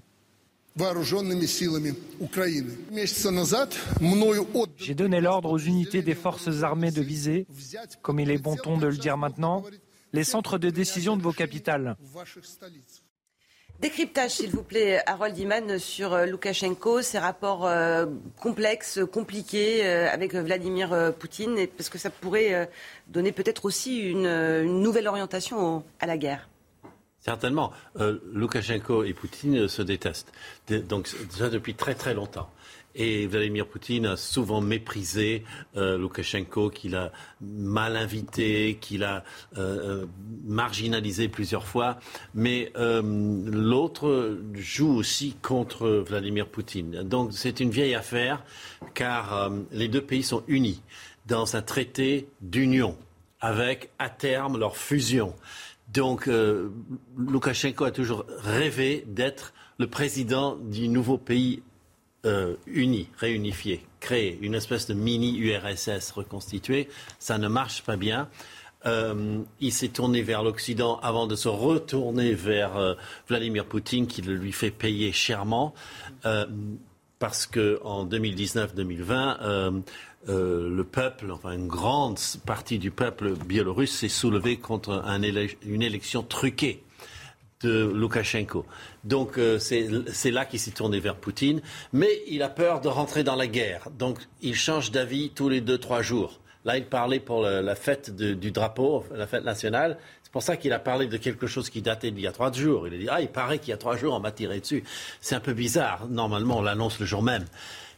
Donc, c'est le jeu. Euh, les Ukrainiens, je pense, ne tireraient jamais sur la Biélorussie parce qu'ils euh, ont vraiment un, capital de sympathie gigantesque en, Biélorussie. Par contre, euh, l'armée ukrainienne a fort probablement tiré sur la ville de Belgorod en Russie, en face de Kharkiv, il y a quelques heures. Alors, que cherche Guillaume Vladimir Poutine en essayant d'impliquer le Bélarus? Ah, probablement, il y a une espèce de parallélisme des formes parce que euh, de l'autre côté, pas très loin, la Finlande et la Suède vont rentrer dans l'OTAN. Donc il a lui aussi envie de montrer qu'il ne va pas rester les bras ballants et inertes. Ensuite, il y a l'affaire de Kaliningrad, pas rentrer dans le détail, mais grosso modo qui implique directement la Biélorussie, parce que Kaliningrad, c'est une enclave de la Russie en plein milieu de l'Union européenne et de l'OTAN d'ailleurs, coincé entre au nord la Lituanie, au sud la Pologne, et il faut passer pour la Biélorussie quand on est russe pour alimenter et ravitailler la base de Kaliningrad. Outre le fait qu'il y a un million de Russes à Kaliningrad, c'est aussi une base stratégique euh, euh, militaire, navale, nucléaire, etc., etc. Donc oui, la situation est tendue. Ce qu'a dit Harold est tout à fait vrai. Il y a un mépris réciproque. Les hommes ne s'apprécient pas. Il y a un jeu du chien et de la souris, du chat et de la souris, pardon. Il y a surtout le fait qu'à chaque enfin, Loukachenko, il a été menacé en son pouvoir plusieurs reprises et c'est euh, Vladimir Poutine qui l'a sauvé, qui l'a sauvé militairement au plan de la mm. sécurité. On a rétabli l'ordre dans son pays, ce qui lui a permis de garder le pouvoir. Mais d'un autre côté, Loukachenko fait valoir à Vladimir Poutine qu'il ne faut pas aller trop loin, parce que le pouvoir bélarus pourrait tomber. Alors, se démocratiser, c'est un bien grand mot, mais en tout cas pourrait tomber et, la population se révolter, ce qui ne pourrait avoir un effet de tache d'huile ou de contagion sur la Russie elle-même. Plus généralement, si on prend un peu de recul, 1905, 1917, 1991, à chaque fois, les grands changements politiques en Russie sont des changements qui naissent de la défaite qui naissent de la guerre, de la guerre perdue par la Russie. Humiliation en 1905 contre les Japonais, humiliation en 1917, révolution euh, euh, d'octobre qui va être une défaite terrible et sanguinaire. Et 1991, on oublie, parce que pour nous, 1991, c'est la chute du mur de Berlin, c'est la fin de l'Union soviétique, 89 et 91, chute, du mur, euh, chute de l'Union soviétique. Mais pour un Russe, qu'est-ce que ça veut dire? Ça veut dire que la Biélorussie, l'Ukraine et la Russie, qui sont en fait un seul et même pays avec une seule et même origine, a été gouvernée par un alcoolique qui n'était autre qu'un pantin des États-Unis, un pantin du FMI, qui a littéralement ruiné ce pays, de sorte que c'était la Somalie, la Russie. Euh, l'espérance de vie était tombée aux, environs de 50 ans. C'est un traumatisme pour les Russes qui est loin d'être euh, oublié. Et c'est pour ça, d'une certaine façon, qu'ils soutiennent Poutine. On l'oublie, mais c'est pour cette raison. Et donc ils considèrent que l'indépendance du Bélarus, c'est-à-dire de la Russie blanche, l'indépendance de l'Ukraine, de la petite Russie, donc des Russies, si vous voulez, qui ont le même point d'origine Kiev, pour un Russe, c'est une guerre de sécession. C'est comme si on arrachait le Texas, on arrachait la Californie. Ce que nous, nous ne comprenons pas. Et évidemment, du point de vue bélarus et du point de vue ukrainien, eux, ils n'ont pas envie de retourner dans une espèce d'empire glacé, si vous voulez, et très autoritaire. 9h15, dans un instant, votre réaction, Éric Revel. Mais d'abord, les titres, Elisa Lukowski. Retour au calme ce dimanche après un samedi de pagaille hein, à l'aéroport de Roissy-Charles de Gaulle avec des dizaines de vols annulés. Le conflit social porte sur les salaires et les conditions de travail des personnels de l'aéroport. Ce dimanche devrait être sans perturbation, mais la grève pourrait reprendre la semaine prochaine et perturber le début des grandes vacances. Si les feux de forêt sont maîtrisés en Grèce, l'Europe a décidé d'épauler le pays pour éviter de nouveaux drames. 28 pompiers roumains sont arrivés dans le pays hier. Ils seront rejoints par 250 soldats du feu de toute l'Europe, dont 25 Français qui seront sur place tout l'été et notamment pendant le mois d'août du tennis et le tournoi de Wimbledon. La grosse performance euh, d'Alizé Cornet, la française qui a battu la numéro 1 mondiale, Iga Swiatek, au troisième tour hier, 6-4, 6-2. Elle met fin à l'incroyable série de 37 victoires consécutives de la polonaise et se qualifie pour les huitièmes de finale. Qualification également en huitièmes de finale de la jeune Harmonitane. Merci beaucoup, Elisa. Votre analyse, Eric Revel Analyse, euh, peut-être pas, mais euh, il y a une dimension qui m'inquiète toujours, euh, une dimension politique. Quand euh, un chef d'État, Loukachenko en l'occurrence, dit euh, on a tiré trois, on aurait tiré trois missiles sur mon territoire, parce que souvent. Évidemment, c'est à partir de ce genre de fait hum. qu'on intervient militairement dans un pays. D'ailleurs, le début de la guerre entre la Russie et l'Ukraine, c'est bien ce qu'a dit Poutine on a tiré sur des provinces russophones du Donbass, donc j'interviens. Et c'est ça qui m'inquiète le plus, parce que quand vous voyez la psychologie de Loukachenko euh, ou celle de Poutine, le fait de dire on m'a tiré dessus, bah, c'est presque la porte ouverte pour pouvoir euh, rentrer dans le conflit. Enfin, je ne sais pas ce que vous en pensez. Euh, bingo, c'est exactement ça. Donc, ils annoncent des attaques que qui sont pas plus grosses que les attaques que eux, au pire, hein, que eux euh, produisent. Euh, dans le Donbass, il y a un échange d'artillerie depuis huit ans. Donc euh, que celui qui se lèverait pour dire on m'a tiré dessus se, découvre. Ça veut dire qu'il veut avancer, il veut attaquer, il veut faire une, une offensive. Ça veut dire que la Bélarus peut entrer dans le conflit alors? Non, alors le, le Belarus, maintenant avec ça, pourrait pourrait, mais euh, Lukashenko pas intérêt, hein, a eu 25 000 euh, excuses pour entrer. Et en fait, euh, son grand jeu, c'est de ne pas le faire. Enfin, de, dire à Poutine qu'il va le faire pour que Poutine le laisse tranquille, mais pas le faire quand même, parce qu'il est sur un chèque éjectable. C'est ça. Et je signale qu'on annonce trois morts après de fortes explosions à Belgorod, c'est près de la frontière ukrainienne et c'est du côté russe. Exactement. Voilà. Retour en France maintenant avec euh, ce rapport de la Cour des comptes alarmant sur l'état de notre patrimoine, plus précisément de notre patrimoine religieux. La France compte quelques 100 000 édifices. Beaucoup d'églises sont aujourd'hui en péril, faute d'entretien ou de rénovation. Le reportage près de Nantes, signé Jean-Michel Decaze. Vu de l'extérieur, l'édifice est imposant.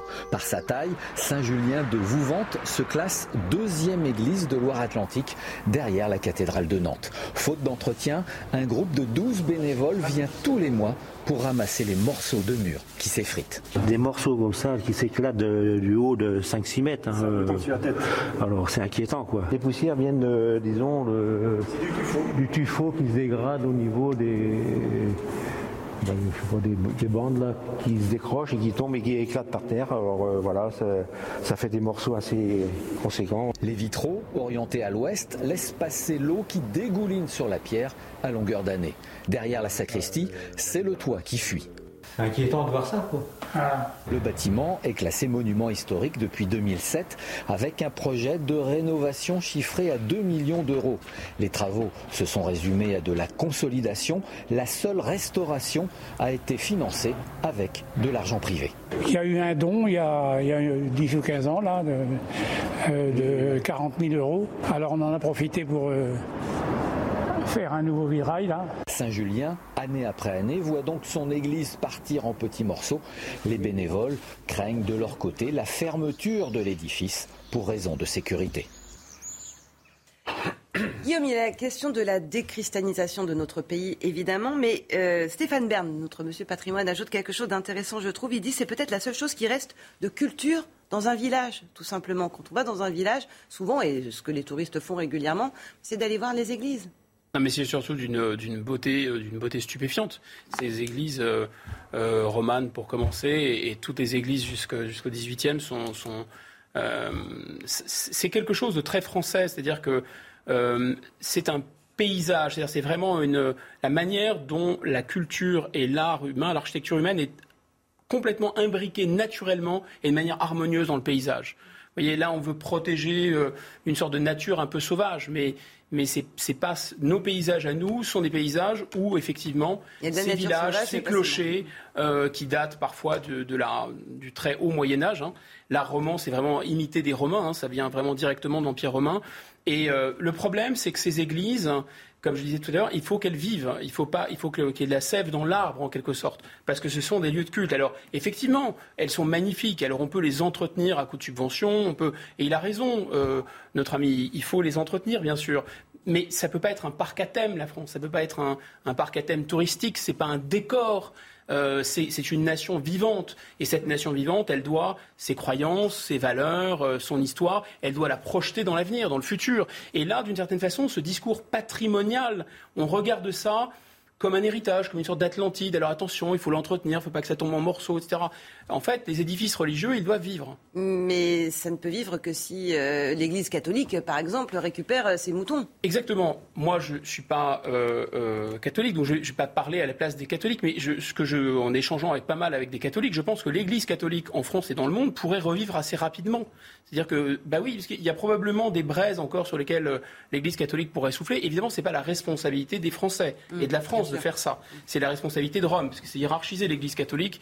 Mais en fait, euh, il, y a des, points de si vous voulez, de crispation, euh, le mariage des prêtres, des choses comme ça, qui font qu'il y aurait probablement une, un revival, comme on dit, de la croyance religieuse, y compris catholique, mais il faudrait faire sauter quelques, quelques bouchons. Bon, pour en revenir à, l'entretien euh, de ce patrimoine-là, Éric Revel. Vous tournez vers moi parce que vous pensez que je vais avoir la solution, ma chère Isabelle. Bah non, mais ça fait non, partie mais ce qui est très intéressant, je vais vous dire, je, réfléchissais quand on voit des, des églises, il y a des il y a des formules en français qu'on utilise depuis euh, des siècles, depuis euh, des années, euh, et qui montrent que nous sommes un pays de tradition judéo-chrétienne. Par exemple, il faut remettre l'église au milieu du village. Vous voyez, c'est une façon de dire, bon, on va remettre les trucs dans, dans, le bon ordre. On va rééquilibrer un peu. Vous voyez, donc ça veut dire que, oui, l'église, dans, dans, notre tradition, elle tient elle tient un, espace euh, qui n'est pas n'importe n'importe lequel. Regardez comment une église euh, structure finalement le cœur de village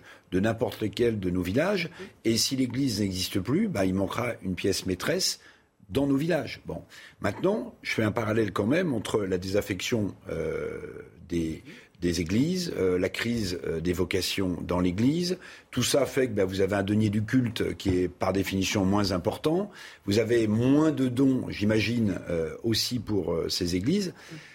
Mais globalement, le patrimoine en France est en difficulté. Qu'il soit de tradition judéo-chrétienne ou, ou moyenâgeux, il est en difficulté. Et d'ailleurs, il y a de neuf que ce qu'on a oublié, parce qu'il y a peut-être 30 ans, mon cher Guillaume, vous en souvenez sans doute, il y avait une émission qui était très populaire à la télé qui s'appelait La France défigurée où la France défigurée, c'était une émission qui mettait en scène les patrimoines euh, qui se dégradaient en France et qu'une certaine... Chef-d'œuvre en péril, vous vous souvenez de Chef-d'œuvre en péril aussi? Oui, ah bien sûr, Chef-d'œuvre en péril, la France défigurée, bien sûr. Donc en fait, cette question-là, elle est toujours pendante. Et, pardon, mais l'État, globalement, devrait quand même euh, regarder ça de près. C'est quand même. Euh, c'est aux municipalités, hein, normalement, d'entretenir. Non, mais vous parliez de Stéphane, de Stéphane Bern, qui est à la tête du loto du patrimoine. Mais Enfin, vous voyez, ça me fait penser un peu au resto du cœur pour ceux qui n'ont pas à manger. Euh, alors, il faut lancer un, loto du patrimoine pour s'intéresser aux au, chefs-d'œuvre en péril. La météo, si vous le voulez bien maintenant, Claire Delorme nous a rejoint parce que il fait beau, c'est vrai, mais de plus en plus chaud et on s'attend à un pic caniculaire. Attention, on ne parle pas de, canicule. Exactement, un pic caniculaire, car c'est en fonction de sa durée. Ça va surtout concerner les régions du sud-est, de, de l'extrême sud-est et particulièrement de la Méditerranée. Donc ça va commencer à prendre effet dès cet après-midi avec des températures déjà remarquables. 37 euh, degrés du côté de Montélimar, 36 degrés à Nîmes ou encore 34 degrés de manière plus généralisée euh, sur l'ensemble du littoral. Et donc cet épisode prendra fin à partir de mercredi. Donc il ne s'agit pas euh, d'une canicule, d'un pic caniculaire, car en fait la différence est tout simplement en termes de durée. Il faut minimum trois nuits euh, consécutives donc chaudes avec un seuil qui sera défini par les préfectures. Bon, généralement ça oscille entre 20 et 22 degrés. Et donc si ce seuil euh, n'est pas, si ce seuil reste au-dessus, eh bien tout simplement on parle de pic de chaleur ou de canicule. Donc là, ça fait moins de trois nuits consécutives, donc c'est un pic caniculaire. Mais associé à ces températures élevées, la sécheresse, en effet, les nappes phréatiques sont au plus bas, on ne vous apprend rien et c'est pareil.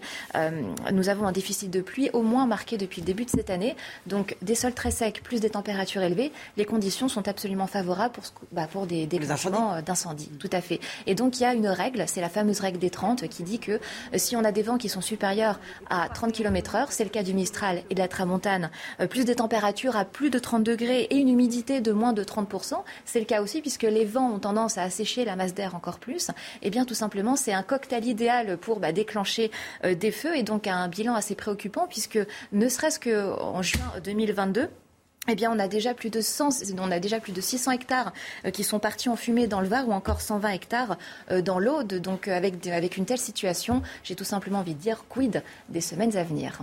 Mhm, mystère, mais ça on le saura avec vous parce que vous nous indiquerez les prévisions météo, bien sûr. Merci beaucoup, Claire. On revient dans un instant avec une vidéo très commentée, celle mise en ligne par la présidence de la République, où l'on voit Emmanuel Macron lors du sommet du G7 la semaine dernière. Et le moins qu'on puisse dire, c'est que cette mise en scène pose question. À tout de suite. 9h30, toujours en compagnie de Guillaume Bigot, Harold Iman et Eric Revel pour la suite de cette matinale du week-end. Et comme promis, on en vient à cette vidéo qui suscite une avalanche de commentaires et qui va faire euh, réagir notamment Eric euh, Revel. Vidéo réalisée pendant le G7 qui se tenait la semaine dernière en, Bavière et diffusée sur le compte de la présidence de la République. On y voit Emmanuel Macron avec d'autres chefs d'État. C'est ça qu'on doit discuter en G7. C'est comment on arrive à avoir des sanctions qui empêchent la Russie de financer son effort de guerre. C'est ça le but de nos sanctions. Ce qui ressort de ce G7, c'est que ce n'est pas l'Ouest qui s'oppose au reste du monde, mais bien le camp de la paix contre celui de la guerre. La Russie ne peut ni ne doit gagner.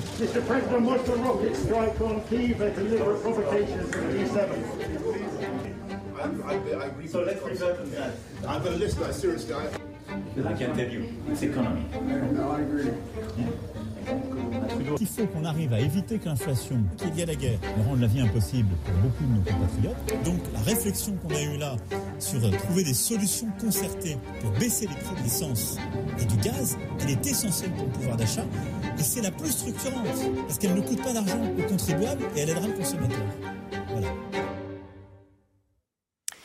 Migaud, elle sert à quelque chose, cette vidéo, à part euh, se mettre en scène? Bah pour ceux qui l'ont faite, oui, je pense qu'elle euh, elle avait. En tout cas, il y a une intention. C'est quoi le but? Très. D'abord, ce qui est très surprenant, euh, c'est qu'on a l'impression que le G7 est une marque, qu'Emmanuel Macron est une marque. Donc, on a l'impression d'un clip publicitaire pour acheter la marque Macron. auquel cas c'était un peu tardif parce que c'était un peu avant les élections. Et on a l'impression d'un clip publicitaire pour acheter le G7. Mais G7, c'est pas un groupe de, de supermarché. Hein. C'est un, un, un, vous voyez, c'est un peu bizarre. Bon, deuxième chose, euh, il y a vraiment cette, euh, le message qui est envoyé, qui est quand même un peu, grossier, c'est de dire, euh, écoutez, je suis loin de vous, je vous envoie une carte postale vidéo, mais je m'occupe de vous, parce qu'en m'occupant des affaires mondiales, je m'occupe du pouvoir d'achat, je m'occupe de l'inflation, je m'occupe du prix à la pompe, etc. Je ne vous oublie pas et je, vous fais un, petit coucou. L'autre intention, c'est comme diraient les influenceurs, puisque je pense qu'on peut ranger maintenant M. Macron dans, le, dans la catégorie chef d'État slash influenceur, voire TikToker au G7, voire euh, les Marseillais euh, au, au, dans, les, dans les sommets internationaux. Euh, maintenant qu'il n'y a plus de corps diplomatique, on va avoir besoin d'influenceurs, peut-être ramener les gens euh, de Dubaï, je ne sais pas. Euh, là, on a, on a l'impression que le message, c'est qu'il est au cœur du game, voyez Donc euh, il est partout, il tutoie tout le monde, etc., etc. Le problème, c'est quand on tend davantage l'oreille. Quand on tend davantage l'oreille, on entend quand même des choses qu'on n'est pas censé entendre? Bah, un, effectivement, violation de secret d'État, c'est un problème. Euh, et deuxièmement, et notamment je fais allusion non pas à cette séquence-là, mais une autre séquence où on entendait très clairement le président de la République, il a été euh, courir pour essayer d'attraper euh, le président Biden. Il a été remis sèchement à sa place par le conseiller euh, du président Biden en lui disant écoutez, ce genre d'affaires, il faut les discuter à l'intérieur. S'il était question de l'Arabie Saoudite, on n'est pas très sûr qu'ils vont augmenter la quantité de pétrole sur le marché pour, pour le, limiter euh, la hausse de prix pour la Russie. Ça, c'est quand même pas très bien de le sortir euh, en, en, devant tout le monde. Mais surtout, ce qu'on entend, c'est que grosso modo, Joe Biden, notamment, n'a pas l'air de vraiment, pour reprendre un vocabulaire d'influenceur, le calculer, si vous voulez. C'est-à-dire que le président de la République française, imagine-t-on le général de Gaulle. Bah ça, ça tient peut-être à de Joe Biden aussi. C'est pas impossible. C'est pas impossible. Il est un peu fatigué en pleine journée. Il y en a un qui est plus fringant que l'autre, c'est ce que vous semblez dire. Mais on n'imagine pas le président, le président euh, ni Chirac, ni euh, De Gaulle, ni Mitterrand courir derrière le, le, président Reagan ou le président Kennedy, les tirer par la manche, pousser euh, le conseiller. En tout cas, on les voyait pas. On les voyait pas. Et leur dire j'ai pris une initiative, chef, et j'ai demandé à votre conseiller, chef. J'espère que je vais pas me faire engueuler, chef. Si vous voulez, pour l'image de la France, c'est pas terrible, terrible.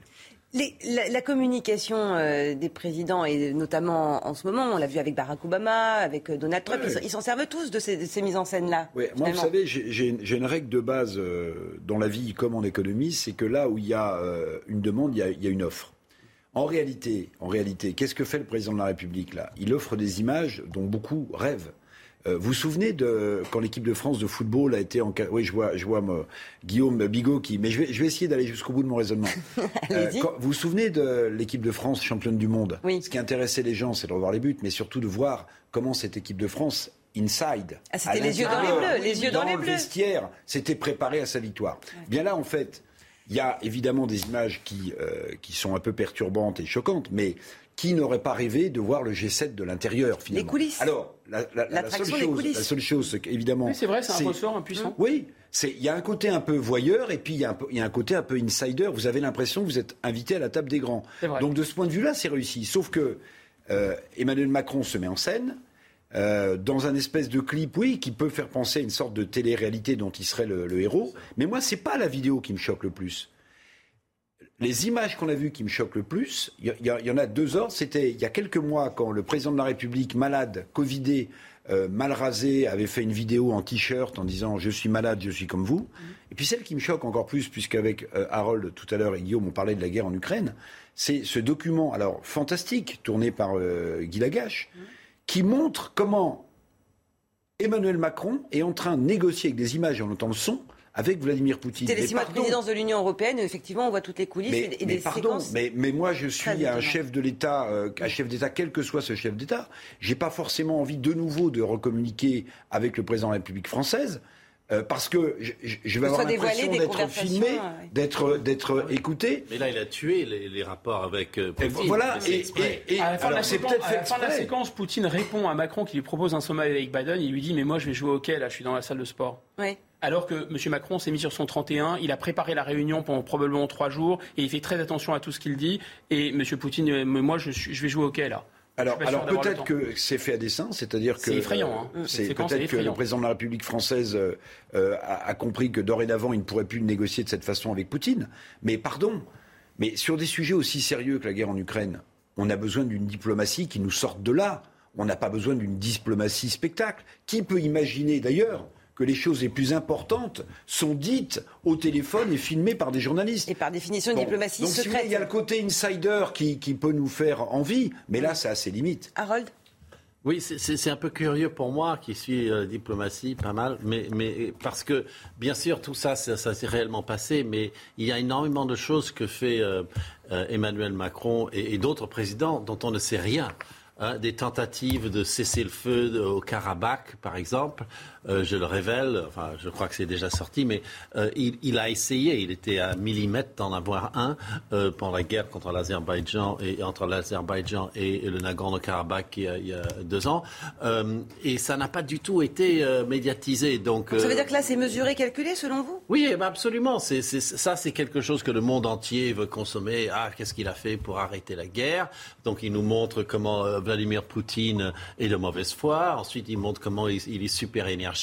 Il est un peu comme Sarkozy qui a couru après Obama au COP, euh, la conférence climat en 2009. Il a dit non, on ne peut pas laisser dans l'État. Il a attrapé par le manche et il a dit allez, on re, repart et on va faire un. bon, tout ça, c'est, ça a une, finalité, mais ce n'est pas la, la seule réalité qui nous montre là. Guillaume, pour conclure. Euh, Harold a raison, les images, elles ont été soigneusement. D'abord, c'est l'Élysée qui les a produites, donc euh, rien, rien de ce qu'on ne vou... enfin, de ce que la France ne voulait pas diffuser a exact, été diffusé. C'est sous contrôle et il a oui. parfaitement raison.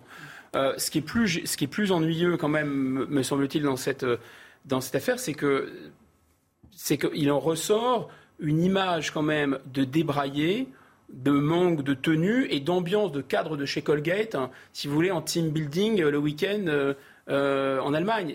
Et, et on n'a pas l'impression que les affaires du monde se jouent là. Alors je sais bien qu'il n'y a, pas de, il y a pas de grand homme pour son majordome, comme dirait Hegel, mais grosso modo, on a vraiment l'impression que c'est une ambiance de potage. Allez, on va se mettre à poil comme Poutine l'a fait, etc. Vous savez ce que Poutine a répondu? Il a dit, écoutez, il vaut peut-être pas mieux qu'ils se mettent torse nu parce que le spectacle serait affligeant. Donc si vous voulez, il y a quelque chose d'horrible là-dedans, c'est que vous regardez l'image euh, des, des, chefs du G7 en bras de chemise, je répète, ambiance vraiment euh, des, des, des, cadres hyper dynamiques, sympas, proches des gens, et de l'autre côté, vous regardez l'image des, BRICS, de la photo officielle oui, des oui. BRICS. Les, Avec ça a le beaucoup circulé président, sur les le réseaux Premier sociaux. ministre indien, Voilà. le président chinois, oui, ils sont. euh, Vous mais- avez, vous avez mais- des nations, des peuples debout. Les euh, BRICS, qui ont- les Brésil, Voilà. Russie, Oui, oui, oui, oui. Chine, Inde, etc. Donc c'est juste, important voilà, de il y a qui ont une certaine forme de dignité, si vous voulez. Juste pour terminer, il y a quelque chose que je ne comprends pas en plus dans cette euh, mise en scène, dans cette euh, scénarisation euh, du G7 vu euh, par Emmanuel Macron avec Emmanuel Macron au centre, c'est quel est le gain politique puisque Emmanuel Macron a été réélu il a été réélu Bah, et il ne se représentera pas. sondage plonge. Oui, mais d'accord, mais Et donc là, il envoie une de m'occupe vous. Oui, mais il n'a pas besoin d'en rajouter de toute façon, puisque euh, voilà, il se représentera pas dans 4 ans, 5 ans. Et Donc il terme, ferait ouais. mieux. Moi, à mon avis, pour remonter sa cote de popularité qui se redresse un peu, il ferait mieux de s'occuper des affaires de la France. Et on verra ce que ça donne les affaires courantes parce qu'on est en plein dedans et qu'on attend, on euh, un mot, un mot où Emmanuel Macron défend les Français, les intérêts français, pas un mot, ni dans la séquence Monsieur Lagache, ni dans celle-ci, etc., etc. Et enfin, pour terminer, ce que disait De Gaulle, c'est-à-dire qu'il n'y a pas de religion sans tabernacle. hein. Il faut, pour que le pouvoir inspire du respect, qu'il ne soit pas totalement visible. Sinon, bah, sinon, c'est un cadre de chez en goguette, quoi. Retour maintenant sur euh, l'émotion euh, très vive suscitée par une jeune femme de 25 ans cette semaine, en larmes à l'issue d'un procès où elle a vu son violeur repartir libre. L'homme, un chauffeur de taxi multirécidiviste, était jugé par la cour d'assises de l'Essonne pour des viols et agressions sexuelles. Il a été condamné à 6 ans de prison, dont deux fermes et aménageables. Incompréhensible, évidemment, pour les victimes. Vous allez découvrir son triste parcours avec Geoffrey Defebvre. La cour d'assises de l'Essonne a reconnu coupable Bamdan Had de viol et d'une agression sexuelle commis en 2016, mais il est ressorti libre du tribunal. Pourtant, son profil questionne et inquiète. On a l'impression qu'on fait courir un risque, un risque à la société, un risque effectivement de récidive. En tout cas, on peut se questionner là-dessus, puisqu'on lui avait déjà euh, tendu une telle main. Il avait été condamné à une peine de sursis probatoire, et manifestement, il n'avait pas compris la portée d'une telle sanction à l'époque, puisqu'il a récidivé. Selon Valeurs Actuelles, le casier judiciaire du coupable n'était pas en sa faveur. Multirécidiviste, il a déjà été condamné pour vol en réunion, port d'armes, outrage et agression sexuelle sur trois mineurs. Il a été condamné pour ces faits, mais a toujours évité la détention. Cette semaine, il est une nouvelle fois condamné pour viol et agression sexuelle à six ans de prison, dont deux ans fermes mais aménageables. La faible condamnation peut surprendre. Les faits sont parfaitement établis. Il n'y a pas de problème de preuve. Et comment comprendre qu'un multirécidiviste et multiréitérant d'agression sexuelle, finalement, s'en tire toujours à bon compte et ne fasse pas un seul jour de prison, ce qui est quelque part une forme de laxisme et d'encouragement, finalement. Le parquet d'Evry-Courcouronne a fait appel de la décision. Tout autre chose maintenant, euh, ce qu'on pourrait appeler la guerre des terrasses à Paris. Cette année, la mairie n'a délivré que 2600 autorisations d'installation contre 12 000 l'an dernier, mais certains ne respectent pas le règlement. Marie Conan, avec Loïc Tontan, se sont rendus dans un quartier très animé, trop selon les riverains, le quartier de Montorgueil. Chaque matin, quand Maude sort de chez elle, elle doit contourner les chaises et les tables de cette terrasse éphémère qui s'est installée au pied de sa résidence. On peut facilement euh, enfin, donner un coup dans une chaise ou même trébucher. Alors euh, moi ça va, mais on peut même pas circuler sur les trottoirs. Des piétons alors obligés de circuler sur la route comme ici. Bloquant de ce fait le passage des véhicules. Une sécurité mise à mal par ces terrasses estivales, nombreuses dans la capitale. Elles ne sont pourtant pas autorisées à s'approprier l'intégralité du trottoir. Ces policiers sont justement là pour rappeler à l'ordre ceux qui ne respectent pas les règles. Et alors, il y en a beaucoup? Beaucoup, beaucoup. Parmi eux, cet établissement. Malgré la présence de clients déjà attablés à l'extérieur, il est obligé de remballer sa terrasse. Ah ouais, ça me semble pas juste. D'accord. À quelques mètres, cette gérante déplore qu'aussi peu d'autorisations aient été accordées par la mairie de Paris, cinq fois moins que l'année dernière. Une injustice selon elle. Moi, je sais que dans notre quartier, on a dit non à tout le monde et ça, c'est vraiment dommage. Alors que d'autres endroits ont pu remettre des parpaings et prendre des places de parking pour euh, agrandir leurs terrasses. Les établissements ne respectant pas la réglementation des terrasses estivales s'exposent à une amende de 135 euros. 10h moins le quart, les titres, Elisa Lukavski.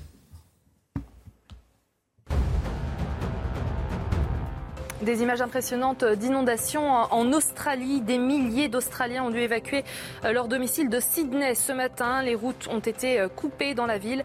Dans le sud de la ville, dans le quartier de Comden, plus de 100 000 personnes ont déjà été inondées. Début de la fête du cinéma ce dimanche. Jusqu'à mercredi, vous pourrez profiter d'une place à un tarif unique de 4 euros. Une façon de relancer la fréquentation des cinémas qui a baissé euh, de près d'un tiers entre le mois de mai 2019 et mai de cette année. Et puis de la Formule 1 et les qualifications du Grand Prix de Grande-Bretagne. La patience finit toujours par payer. Carlos Sainz sur Ferrari a décroché la pole position, sa première en carrière depuis ses débuts en F1 en 2015. Deuxième place pour euh, le leader Max Verstappen euh, sur Red Bull. La Ferrari de Charles Leclerc, troisième hier, partira également en deuxième ligne ce dimanche. Merci beaucoup, Elisa. On va parler du défilé du 14 juillet qui approche. Les répétitions s'enchaînent avant le grand jour, notamment pour le défilé aérien. On n'est pas là pour se faire engueuler. On est là pour voir le défilé. Vous savez, c'est super. Mais magnifique, bravo. Ouais. Bah oui. Hein Donc voilà, c'était un lancement en chanson. Je vous propose de découvrir ce reportage dans le Loiret sur la base d'Orléans-Brissy. Ultime répétition avant le décollage pour un spectacle grandiose. Cette année, 90 aéronefs différents, grecs, belges, allemands, italiens, défileront avec les Français pour montrer une Europe de la défense unie. Pour arriver à un résultat parfait, tout doit être calculé à la seconde près et reproduit à plusieurs reprises. Le passage, la séquence avion, elle dure 8 minutes. La séquence hélicoptère, elle dure 1 minute 40, avec des avions qui ne volent pas à la même vitesse. Et donc on leur demande d'être précis à plus ou moins 5 secondes dans leur timing et de réguler leur vitesse à plus ou moins 10 km/h.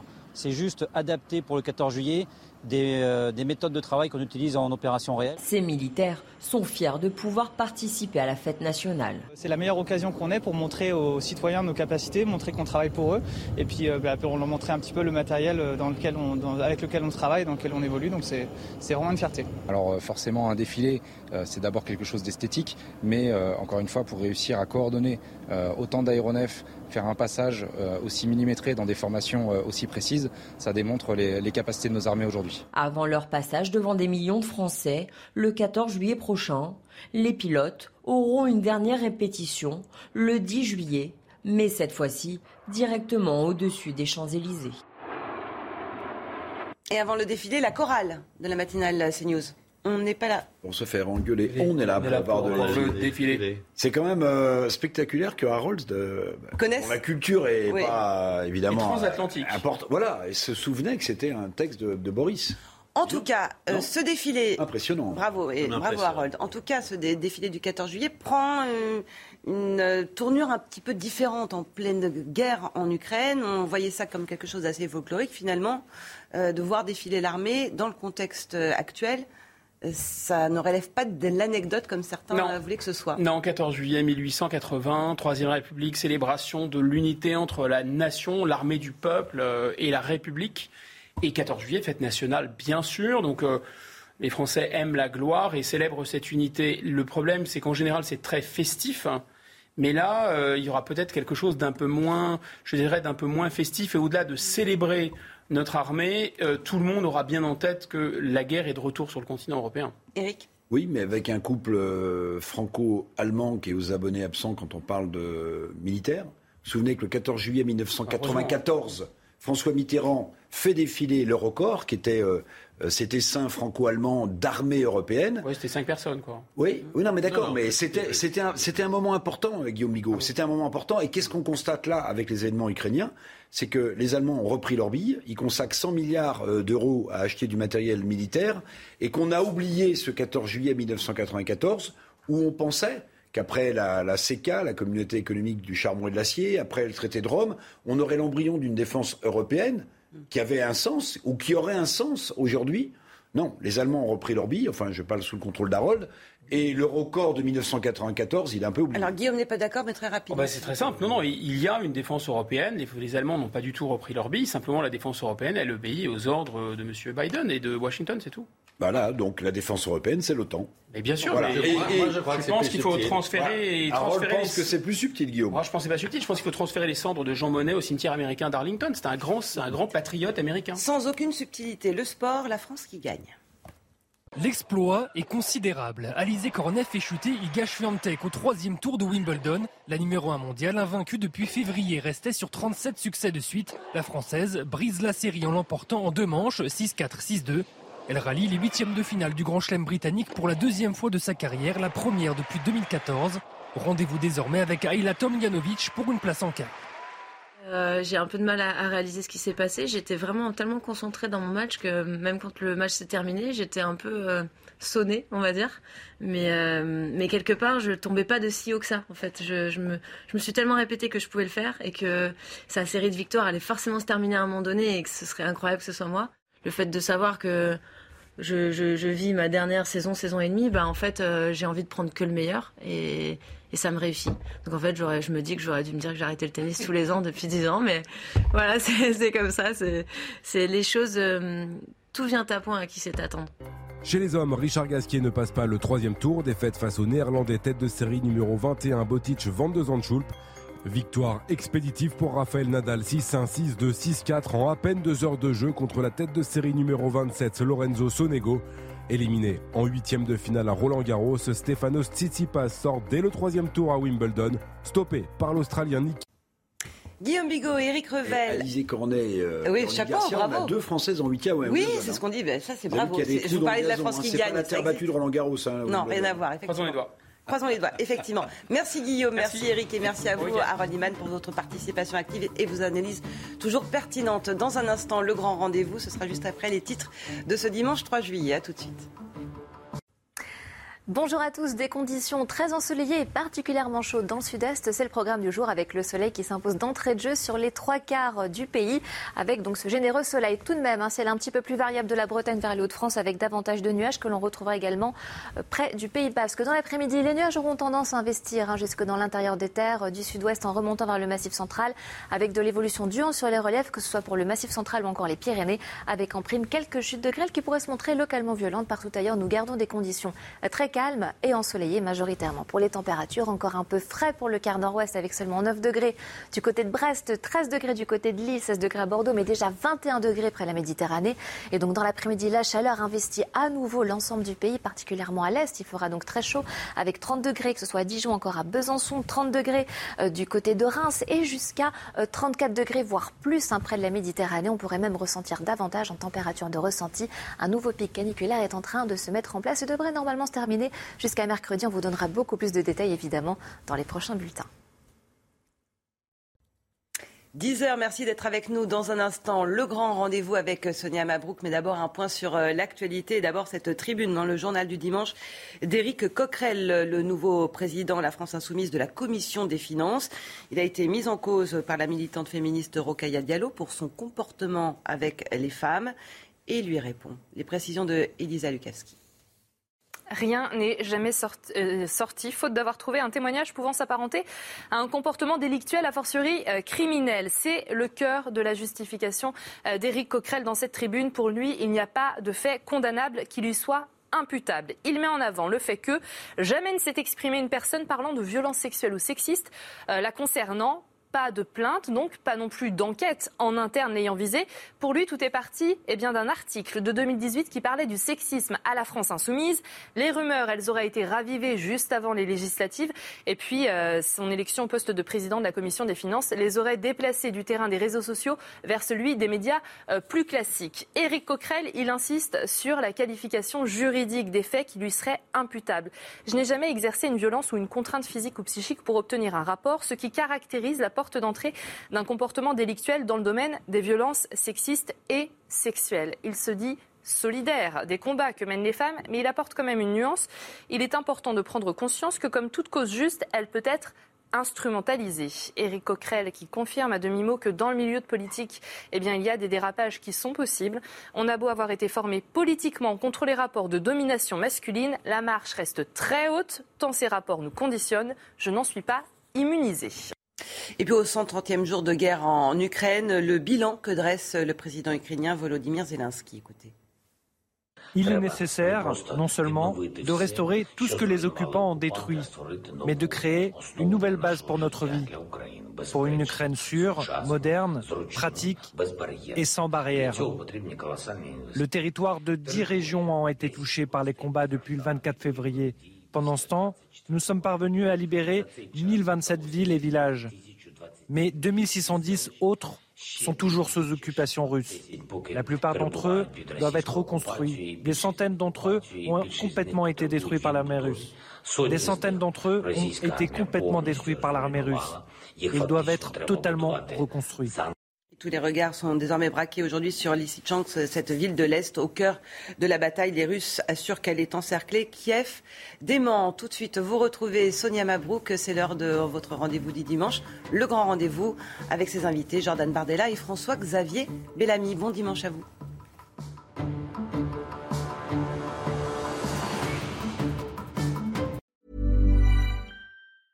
Hey, it's Danny Pellegrino from Everything Iconic.